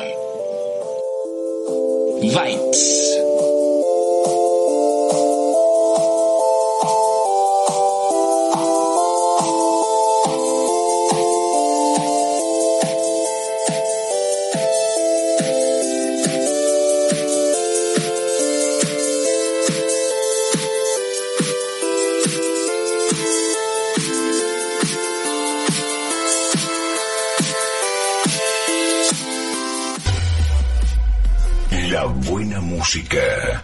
Solo la puedes escuchar por aquí. Radio Consentido, consintiendo tus oídos. Tu mejor opción en radio por Second Life.